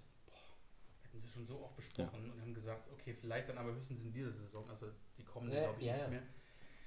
Ich weiß nicht, was ich vorher mal gesagt habe. Ich sage jetzt nein. Ich würde auch Nein sagen, weil wenn du 8-1 bist und du machst die, die und du gewinnst gegen die Eagles, dann brauchst du nicht unbedingt. Ne? Du bist so, hast so einen guten Winning Record.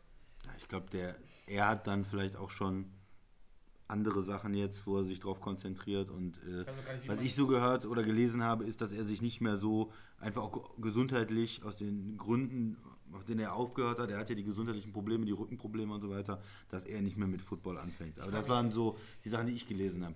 Aber wahrscheinlich ist es kein großes Problem, den irgendwo wieder mit einzubauen, weil man sagt, okay, der ist schnell wieder in diesem Team drin.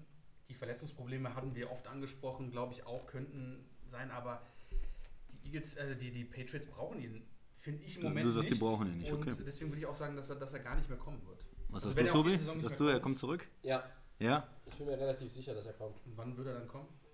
Irgendwann am Ende der Regular Season, irgendwo im Dezember, wird er wieder einsteigen. Du hast diese Deadline 30. November. Danach hast du noch drei oder vier Spiele in der regulären Saison. Dann wird, wenn die Entscheidung in diese Richtung ausfällt, wird Belichick sagen, ein, zwei Spiele inklusive der Trainingseinheiten, Regular Season, auf jeden Fall musst du auch mitmachen. Du kannst nicht erst sagen, äh, mit dem Jahreswechsel, wenn die Playoffs anfangen und sie werden für die Patriots ein bisschen später anfangen, weil sie mutmaßlich einen First Round bei haben, also einen Erstrunden-Freilos. Ich bin mir relativ sicher, dass er kommt, weil einfach aus folgendem Grund. Du sagst, sie brauchen, brauchen ihn nicht. Er sieht aber, ich komme in ein Team, was absolut in der AFC dominiert, was Top-Karten auf der Hand hält, um in den Super Bowl einzuziehen. Ja, dann nehme ich doch nochmal so, ein, so eine Trophäe, nochmal so ein, so ein, so ein Championship-Ring mit. Also, und Ja. ehrlich gesagt, das ist ja, selbst wenn, selbst wenn er nicht die absolute Klasse früherer, früherer Jahre an den Tag legen kann in diesen Spielen, äh, ist er zumindest eine, eine Bedrohung in Anführungszeichen für die gegnerischen Verteidigungsreihen, die sich auf ihn einstellen müssen. Und das reißt wieder Lücken für andere. Ich bin mir relativ sicher, dass wir Gronk nochmal sehen werden. Das haben wir ja auch gesehen. In der letzten Saison war Gronk jetzt nicht auf dem Niveau, wie wir ihn kennen. Ja. Aber als, Weil er auch als, da schon angeschlagen gesagt, war. Als Blocker war er immer, ist er gut einzusetzen. Ähm, man kennt seine besten Zeiten, wo er einfach dann drei äh, Defender an sich dran hat. Das ist halt immer so das, was ihn Durchgronkelt. durchgronkelt. Ähm, also ich glaube, er würde auf jeden Fall da noch mal ein bisschen helfen. Ja, Ja. aber im Moment. Ich, ich glaube, die Gesundheit lässt, lässt es nicht zu. Also ich glaube, ich sehe deinen Punkt, Tobi, er würde das nochmal machen, aber wenn wenn es die Gesundheit Ich glaube, zu, zu riskant vier, fünf ist. Spiele, glaube ich. Ja, ja, ich wollte er gerade sagen, gerade so für Ende der Saison, ob das wirklich so eine starke Belastung für ihn sein wird. Ja, wie sieht das aus, Publikum? Gronk? Halbzeitshow im Super Bowl. Mit Shakira und J-Lo.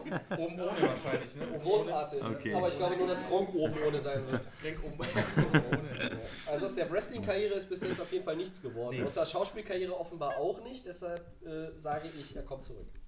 Ja, aber die Mehrheit sagt, glaube ich, nein. Was ich gehört habe.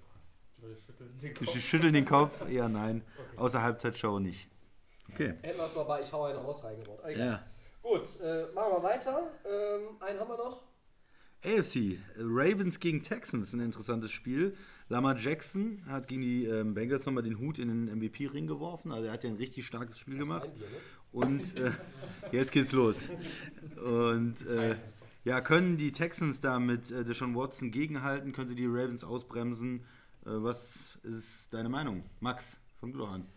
Boah, das sind so beide Teams. Also die Texans habe ich ja gerne gesagt, das ist so ein Ups and Downs Team. Ne? Also man äh, eine Woche gut, eine Woche schlecht. Deshaun Watson hat einfach zu kämpfen mit der, mit der O-Line, die trotz Tansil nicht besonders ist. Es ist weiterhin das, die große Schwäche der Texans. Ähm, ihr müsst mich korrigieren, ich weiß jetzt gerade nicht, die, die Defense-Line von den Ravens, wie stark die jetzt im Moment ist, ob die, wie gesagt, leichter durchbrechen können.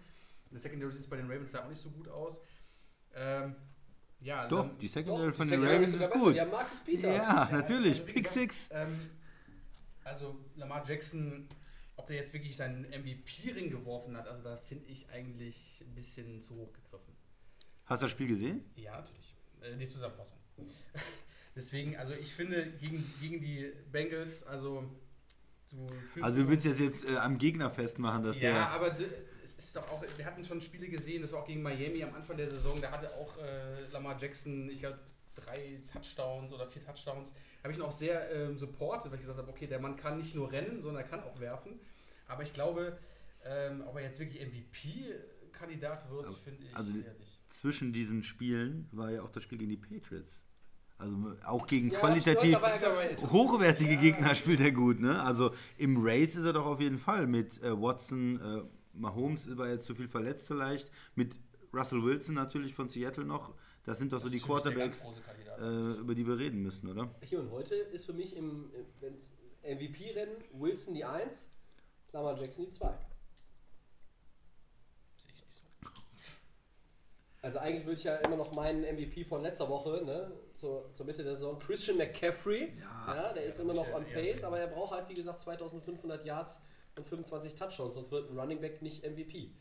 Gut, andere Geschichte. Ähm, Also er, er ist schon richtig gut gewesen, äh, wie er spielt. Er es sind vor allen Dingen Highlights äh, von Lamar Jackson jetzt, Ja. äh, die, die man sonst nicht sieht. Also er läuft auf die Defender auf zwei Leute zu, macht einen Spin-Move wie, wie äh, bei Madden, ja, und ist dann, ist dann ganz woanders. Also das sind äh, Aktionen, die eigentlich auch nicht funktionieren am Footballfeld. Nein, und Äh, Feld, ne? 28 von 32 Starting Quarterbacks hätten sich da den eigenen Knöchel gebrochen und er nicht. Er bleibt, er dreht sich, er die- bleibt äh, auf den Ball, er läuft den, mit dem Ball in die Endzone zum Touchdown äh, und die Zahlen auch als Passer, äh, Max, gegen Cincinnati. Ist doch völlig egal, ob es nur die Bengals waren. Also 15 von 17 Pässen angebracht.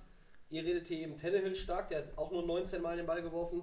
Aber La ja. Lamar hat 223 Passyards, drei Touchdowns, siebenmal ist er gelaufen für 65 Yards, noch ein Touchdown obendrauf. Und Er mehr, hat mit denen gemacht, was er wollte. genau, mehr Stats hat er nicht gehabt, weil er im vierten Quarter schon auf der Bank saß und seine schicke Sonnenbrille rausgeholt hat. Trotzdem überzeugt. Ja, ähm, äh, wie, wie, wer war eigentlich der Backup, den, den äh, Harbour eingewechselt hat für, äh, für, für Lamar Jackson? Weißt du, wer es ist? Robert Griffin III, ja. Richtig. Hast du auch das Play gesehen, als Robert Griffin III Running Back gespielt hat? Hast du das gesehen? Nee, aber ich habe äh, Ja. den Touchdown aber doch gesehen zusammen. Ja. Ja, das ist aber der länger her. Ja, ja, ich weiß schon. Das war ein ganz Also- interessantes Play mit, der, mit den ähm, drei äh, Heisman-Winner im, im Backfield war das, ne? Also Ja. mit äh, Ingram. Ich glaube, sie nennen es Ja, stimmt. Heisman Special. oder Ja, ja, das, ja. ne? Das war- war ganz lame, cool. aber okay. Ja. Aber Robert Griffin hat auch einen Pick geworfen. Also auch die Bengals äh, können gegen schlechtere Quarterbacks schon auch eine Leistung bringen, Wenn wir jetzt sagen. mal kurz die Bengals einbringen wollen, Ja. wir haben ja am Anfang der Saison gesagt, sie hatten Schon viele wieder. knappe Niederlagen, wo sie eigentlich auch gar nicht so, so schlecht ausgesehen haben. Äh, Ich glaube, dieser Gedanke, äh, jetzt können wir uns vielleicht den Nummer 1 Pick schnappen, der kam erst in den letzten Wochen. Also am Anfang war das überhaupt nicht in deren Köpfen. Äh, Aber um jetzt wieder den Bogen zu schlagen Richtung Baltimore, ähm, Lamar Jackson ist auf jeden Fall in Richtung MVP mit unterwegs. Den, den sehe ich auch besser als Deshaun Watson aktuell. Also was der macht, das ist einfach, also es gibt keine Woche, wo im Highlight-Tape, äh, im Abspann von, von Red Zone oder was nicht Lamar Jackson drei bis viermal auftaucht. Und ähm, insgesamt, ich meine, 15 Pass-Touchdowns sind jetzt nicht überragend, aber 6 zu Fuß sind nicht so schlecht. Und was am Sonntag gegen Cincinnati natürlich auch bärenstark war, und das ist immer so ein bisschen der Punkt, wo wir sagen, das ist nicht so wie früher, weil jung und verändert vom Personal, die Defense und die Special Teams, die hatten vier Touchdowns. Ja, Also das machst du auch nicht mal im Vorbeigehen. Auch nicht gegen ein Team, was keinen Sieg hat. Also Baltimore ist insgesamt als Team einfach bärenstark. ja, und Markus Peters ist einfach ein Top-Corner. Ich mochte ihn immer. Ja, und Ja, der war in äh, Kansas City gut, der ist in Baltimore gut. gut. Äh, wo war er nicht so gut? ich weiß nicht, bei so einem anderen Team, die haben ihn vielleicht nicht richtig eingesetzt. Ja, Keine Ahnung. Ja, Rams ja, war ja, nicht ja, so, ja. Rams, ja. Aber je, jetzt spielt er wieder äh, richtig gut. Und äh, ja, wenn du, wenn du als Corner da äh, Pick Six holst äh, und, und einen Touchdown selber erzielst mit der Defense, das ist schon, schon richtig gut. Das klingt aber hier, haben als die würde die Ravens Playmaker. aber auch wirklich ein bisschen den Super Bowl oder? Also so ein bisschen. Ja, also, auf jeden Fall also gerne. Ich also habe keinen Bock, wieder New England im Super Bowl zu sehen. Ich Ah. bin's over, ehrlich Bisschen gesagt. mehr Respekt für New England, das, das, bitte. das Thema ist immer. Äh, Moment, Moment, Moment. Wer hat letzte Woche die Patriots in den Super Bowl gepickt? ich natürlich. Wie letztes Und Jahr. ich auch. Und Ja, du? Wer, ja, wer war ja. dein Aber AFC-Team? du sagst gerade, du willst 6-4 sie, Chiefs. ja, du willst sie nicht haben, sagst du gerade. Die, die haben doch einen tollen Coach und einen tollen Quarterback und äh, die, ne, die haben auch die Qualität über die das Jahre bewiesen.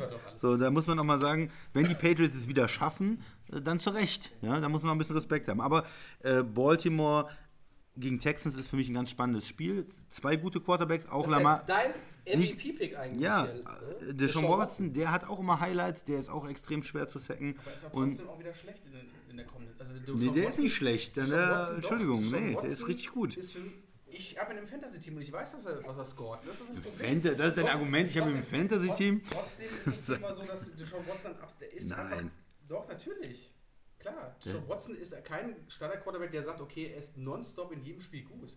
Also Deshaun Watson hat das Problem Der- mit der O-Line und das ist ganz klar. Also deswegen finde ich, Das- Lamar Jackson kann man dann schon höher nehmen. Trotzdem ist Deshaun Watson mit dem Team kein Kontrahent in den Playoffs irgendwo groß irgendwo Action zu Ja, machen im dann Moment. guck dir das Spiel mal an am Wochenende. Also Ja, die, die, die, die Texans, äh, die sind als Team nicht so komplett, also Baltimore gefällt mir insgesamt als Team besser. Aber Ja, ich- ich- aber ich- Deshaun Watson ist stark und der äh, wird ein gutes Spiel machen, glaube ich. Der ist im MVP-Race mit dabei bei mir.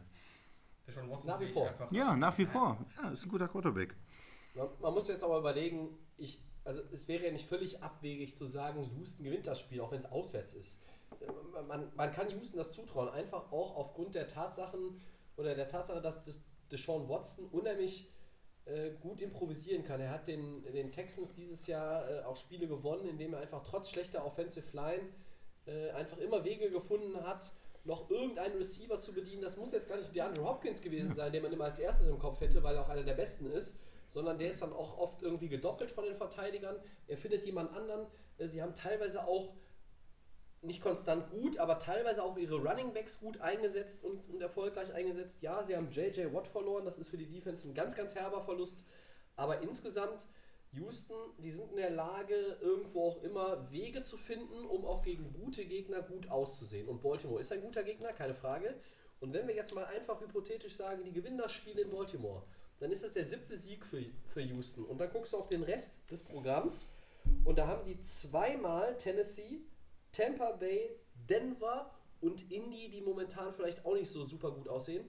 Und noch New England, was man wahrscheinlich jetzt mal als Niederlage verbuchen kann. Aber das spricht eigentlich auch dafür, dass Houston die Division gewinnt, dass sie in die Playoffs kommen.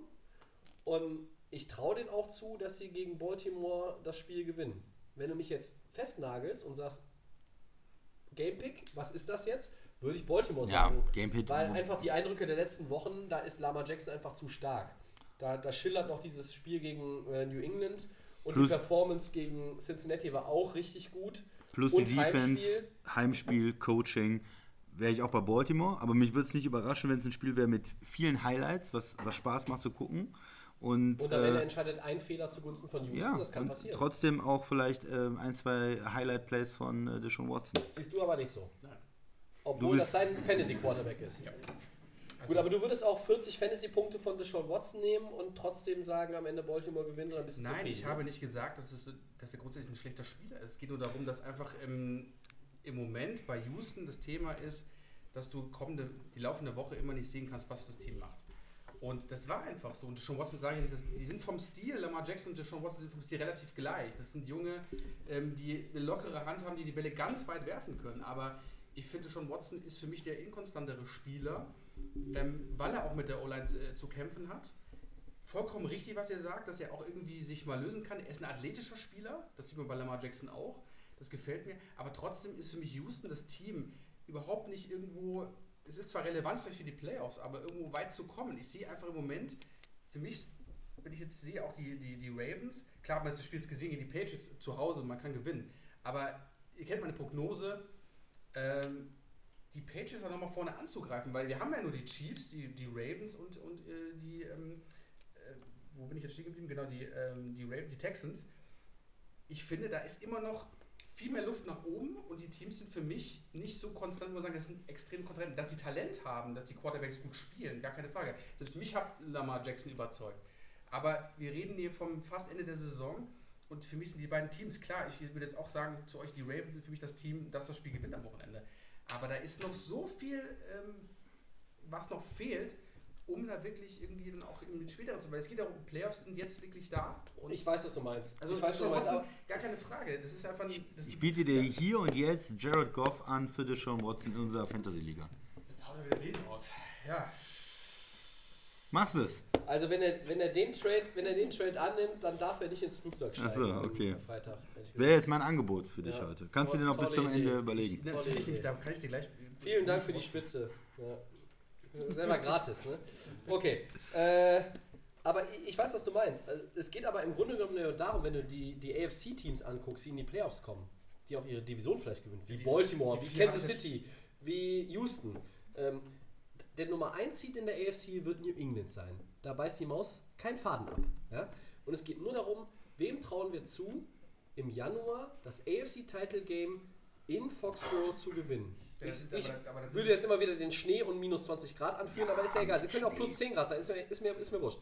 Eigentlich sagen wir keiner.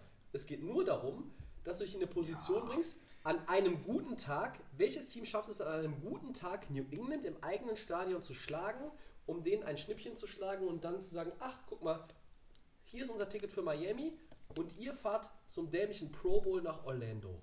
So, und möglich ist es bei Houston, es ist möglich bei Baltimore, es ist auch möglich bei Kansas City. Ich glaube, das sind nur die einzigen drei in der das AFC, denen wir das zutrauen.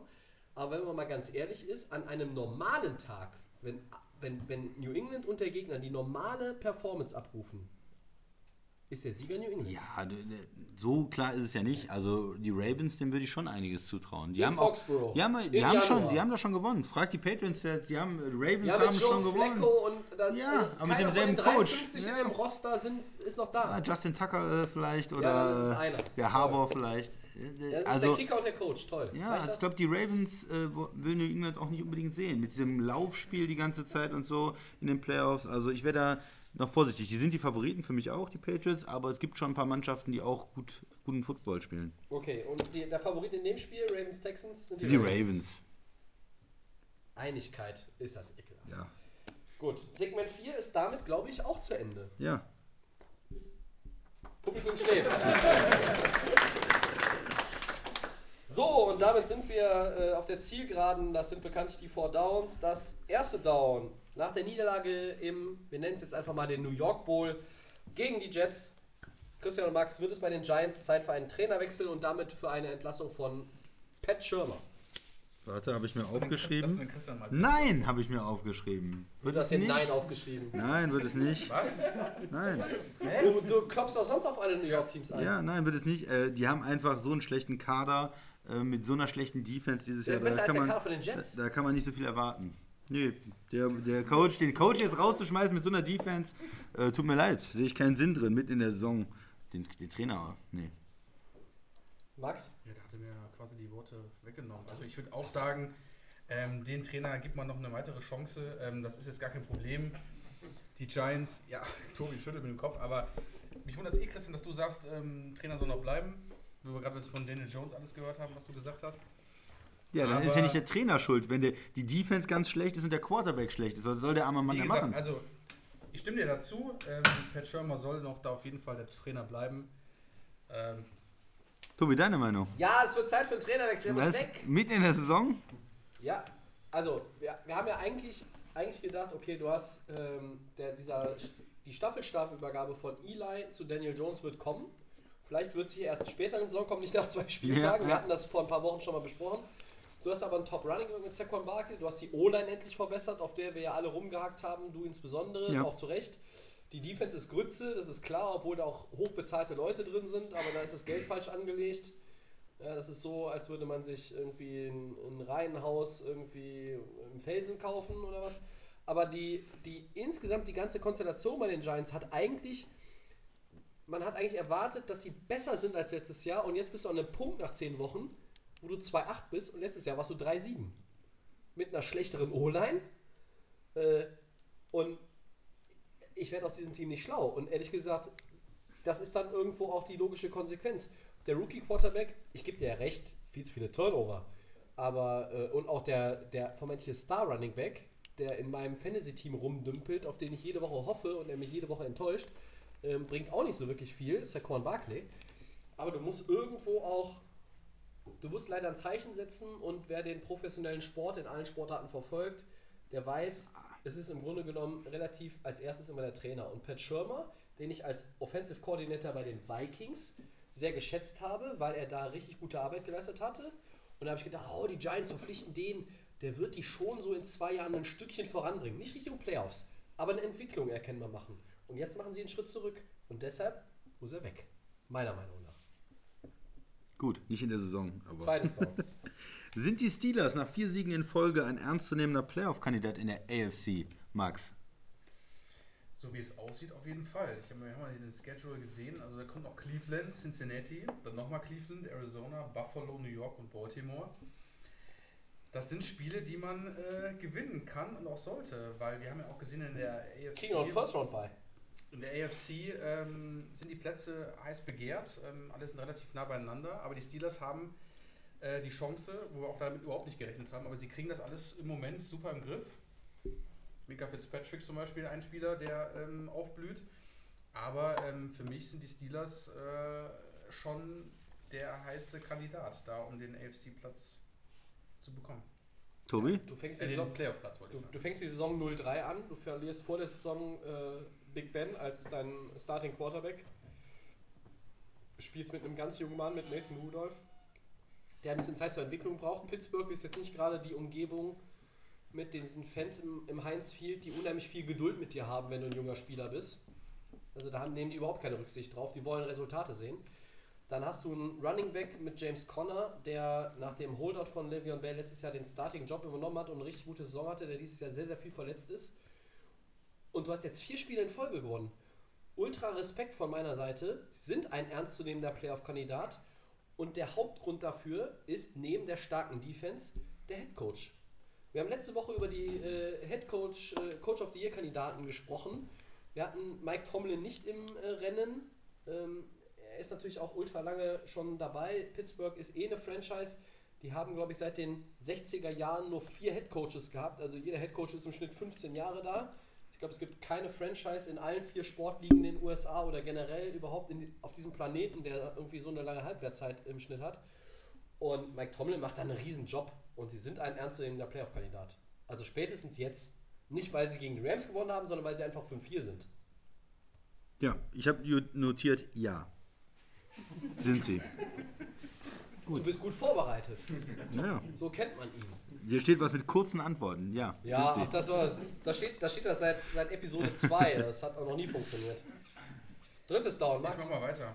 Ist LSU Quarterback Jay Burrow nach dem 46-41 Sieg über Alabama ein Kandidat für den Number One Overall Pick in 2020? Das ist eine College-Frage. So sieht's aus. Christian, hau mal raus. Ja, habe ich hier stehen. Ja, es ist äh, äh, ein Kandidat, ein Kandidat für die Nummer 1 Overall Pick. Ja, ist er, weil er hat jetzt eine, äh, stark gespielt. Letztes Jahr hätte das keiner vermutet. Da hat er erstmal richtig Probleme gehabt, da reinzukommen. Aber dieses Jahr äh, spielt er sehr, sehr gut. Und wenn du ein Quarterback, äh, Quarterback bist, der sehr, sehr gut äh, ist und auch so einen Sieg gegen Alabama hast, dann bist du automatisch äh, oben mit dabei und bist in der Verlosung in der First Round. Und für mich ist er ein Kandidat auch ähm, ganz nach oben zu kommen. Ist natürlich noch eine Frage, das dauert noch lange. Da würden sich die ganzen Kandidaten noch angeguckt. Da ist natürlich noch viel Bewegung drin, äh, bis es dann zum Draft kommt. Aber ein Kandidat, Kandidat ist er, Tobi. Auf jeden Fall. Wenn, du hast es gerade gesagt, wer einen Sieg gegen die Crimson Tide auf seine Visitenkarte schreiben kann, äh, der ist immer ein Kandidat für, ein, für einen hohen Pick, für einen Top 10 Pick. Er ist ein Senior, das heißt, er ist jetzt auch dann äh, fällig für den Draft. Er hat gegen Alabama 393 Yards, drei Touchdowns, hat auch noch 64 Yards zu Fuß äh, hingelegt und er ist bei, glaube ich, bei 33 und 4. Und LSU ist natürlich nach diesem Duell der beiden ungeschlagenen College-Teams, die im Seeding die Nummer 1 und die Nummer 2 waren, sind jetzt die unangefochtene Nummer 1. Die sind im Grunde genommen fast schon gesetzt für das äh, BCS Championship Game. Das ist ja ein bisschen anders, weil dieses äh, Komitee dann ja auch quasi für die Bowl Games setzt. Und das ist ein bisschen angeglichen. Das heißt, bei dem, bei dem allerwichtigsten College Bowl, den es gibt, da gibt es mittlerweile ein Halbfinale und ein Finale. Und da kann LSU schon gar nicht mehr rausfallen, jetzt äh, gefühlt. Ähm, und, und das ist ein Sieg, der katapultiert dein College und dich selber ganz nach oben. Und ähm, ich glaube, das ist auf jeden Fall ein Kandidat für einen Top 5 Pick im, äh, im Draft 2020. Wir haben es ja vorhin aufgezählt. Ich bin mir nicht sicher, ob Miami nächstes Jahr wirklich schon genau danach sucht. Mhm. Die Giants werden vermutlich, genau wie die Jets, offiziell nicht danach suchen. Die Bengals ganz sicher. Und die Giants vielleicht mit einem Und die Redskins glaube ich auch. Also ich sag mal so, wir haben ja hier Redskins-Fans heute da. Joe Burrow nächstes Jahr im Trikot der Washington Redskins. Wäre nicht so verkehrt. Wenn man denn dann auch sagt, ja, unser First-Round-Pick Dwayne Haskins ist nicht der richtige Mann. Das wäre ehrlich gesagt ein Schuldeingeständnis von relativ großem Ausmaß. Großer Tragweite, ja, so schnell. Aber ich könnte mir vorstellen, dass Washington äh, das, trotzdem, das trotzdem macht.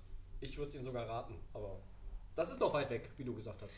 Stimmst du uns zu, Max? Oder? Ja, Burrow ist für mich aus dem Top 3. Es gibt noch so andere Kandidaten, wo wir auch schon über gesprochen Jalen Hurts. Dann gibt es noch diesen äh, Quarterback Tua, der auch ähm, oft in den Medien. Wir müssen endlich mal den Nachnamen Den lernen, müssen wir uns ja. mal äh, ja. aufschreiben, genau. Ähm, das sind so die drei, wo wir auf jeden Fall ausgehen werden. Ich denke mal, die Bengals werden sich einen von den drei auf jeden Fall schnappen. Ähm, das sind schon äh, drei Top-Quarterbacks, ähm, äh, die in ihrem College auf jeden Fall auf einem hohen Niveau und auch, denke ich mal, krasse Karrieren machen könnten in der NFL. Aber Burrow mit dem Sieg. Ist er dabei, ne? Ist er auf jeden Fall Top 3, wenn nicht sogar wirklich die 1. Ui. Ja. ja. Also er wird auf jeden Fall jetzt im Moment überall so geratet. Gut. Viertes und letztes Down. Game Pick, Monday Night Football, Chargers Chiefs. Christian. Ja, die Teams, gerade die Chargers, die haben mich immer überrascht. Die spielen erst dann gut, dann spielen sie wieder ganz schlecht und jetzt äh, gegen die Chiefs. Die Chiefs haben auch verloren. Ich bin verwirrt. Ich sag die Chiefs. Ich gehe mit den Chargers mal. Ähm, das sieht ganz gut aus, was da die Defense im Moment macht bei den Chargers. Ähm, ich hoffe nur, dass ein bisschen. Philip Rivers gefällt mir nicht so ganz gut. Ähm, wirkt noch ein bisschen äh, so mit so einem Fragezeichen, aber ich finde, da die Chiefs angreifbar sind, gerade mit der Defense, ähm, denke ich mal, Keenan Allen und Co. werden das bestimmt reißen. Deswegen sage ich mal die Chargers. Bei den Gamepicks führt übrigens immer noch der Christian. Juhu. Mit 8,6. Ich habe 8,7, äh, Max 3,4. Was, du, du warst so oft nicht da. Weil bei, bei unserer Pick'em-Gruppe führst du doch. Na egal. Das ist Äh, richtig. ich ja. nehme auch die, die Chiefs, weil äh, ich möchte, dass sie die Division gewinnen. Ich habe keinen Bock auf die Raiders in den Playoffs. Ganz, ganz bestimmt nicht. Vor allem nicht auf Chucky, die Mörderpuppe an der Seitenlinie, der wahrscheinlich schon nach vier Minuten keine Challenges mehr hat, weil er mit den Schiedsrichtern irgendwie, irgendwie nicht so ganz konform geht. auch ein bisschen mehr Respekt. Er macht einen guten Job dieses Aber du, Jahr. du weißt, wer eigentlich der letzte Headcoach war, der immer mit Challenge Flex in den Playoffs Ja, das war umgegangen ist? Marvin war Lewis von den- von den Bengals, Okay. Nein, also der Christian und ich, wir nehmen die Chiefs. Der arme Kerl. Mehr Ja, er, hat, Bengals. er hat sich die erste Reihe ausgesucht. Erste Reihe Bengals-Trikots, da ist. Erste Reihe heißt auch Nummer 1 Pick nächstes Jahr. Ja. Ja gesagt. Äh, Also wir beide, Christian, wir nehmen die Chiefs, der Max nimmt die Chargers, damit sind die Four Downs durch und wir sind bei Segment 6. Und äh, das heißt Verabschiedung und Hinweis auf kommende, auf kommende Woche. Äh, in der werden wir ohne den Max aufnehmen müssen. Ich Ähm, bin nicht da, ja. Ja, aber Danach bin ich wieder. du bist ja in Miami, das ist nicht ganz so schlecht. Kriegen wir hin. So. Macht An der Stelle bedanken wir uns bei allen, die uns zugehört haben. Beim Publikum bedanken wir uns gleich am Ende noch. Dann dürft ihr euch auch selber beklatschen. Äh, Wir verweisen wie immer an unsere äh, ja, Stellen, wo es den kostenlosen Podcast zu hören gibt. Das ist Soundcloud, das ist iTunes, Schrägstrich, Apple Podcasts und die Kollegen von. The Fan FM. Bei Facebook und Twitter sind wir at Delay of Game NFL. Da könnt ihr uns äh, erreichen. Kritik zur Tonqualität, an der wir seit zwei Jahren feilen. Äh, inhaltlich, Fragen stellen, was auch immer. Nächste Woche sind wir wieder für euch da. Wie schon zu entnehmen war, dann der Christian und ich an einem noch nicht definierten Tag. Darüber werden wir uns noch unterhalten. Wir bedanken uns ganz, ganz herzlich an dieser Stelle bei unserem Live-Publikum.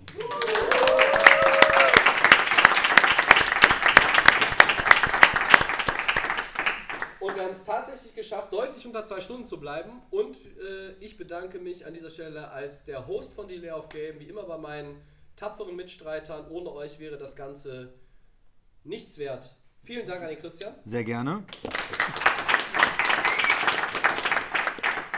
Vielen Dank an den Max. Danke auch. Und dann wünschen wir euch viel Spaß beim Hören von Delay of Game Episode 100. Wir hätten nie gedacht, dass wir mal so weit kommen, aber jetzt peilen wir die 200 an. Bald die 500, du weißt ja, ne? Da muss Brady kommen, ja, ich weiß. Oh Scheiße. nein. Da war ich, Ja, da war ich voll, als wir haben uns gesagt hat. äh, was Großes vorgenommen. Ne? Ja, wer weiß, vielleicht kriegen wir es hin. Also, vielen Dank. Ciao. Tschüss. Brady, ja, das wird schwierig. Bei 4,99 müssen wir abbrechen.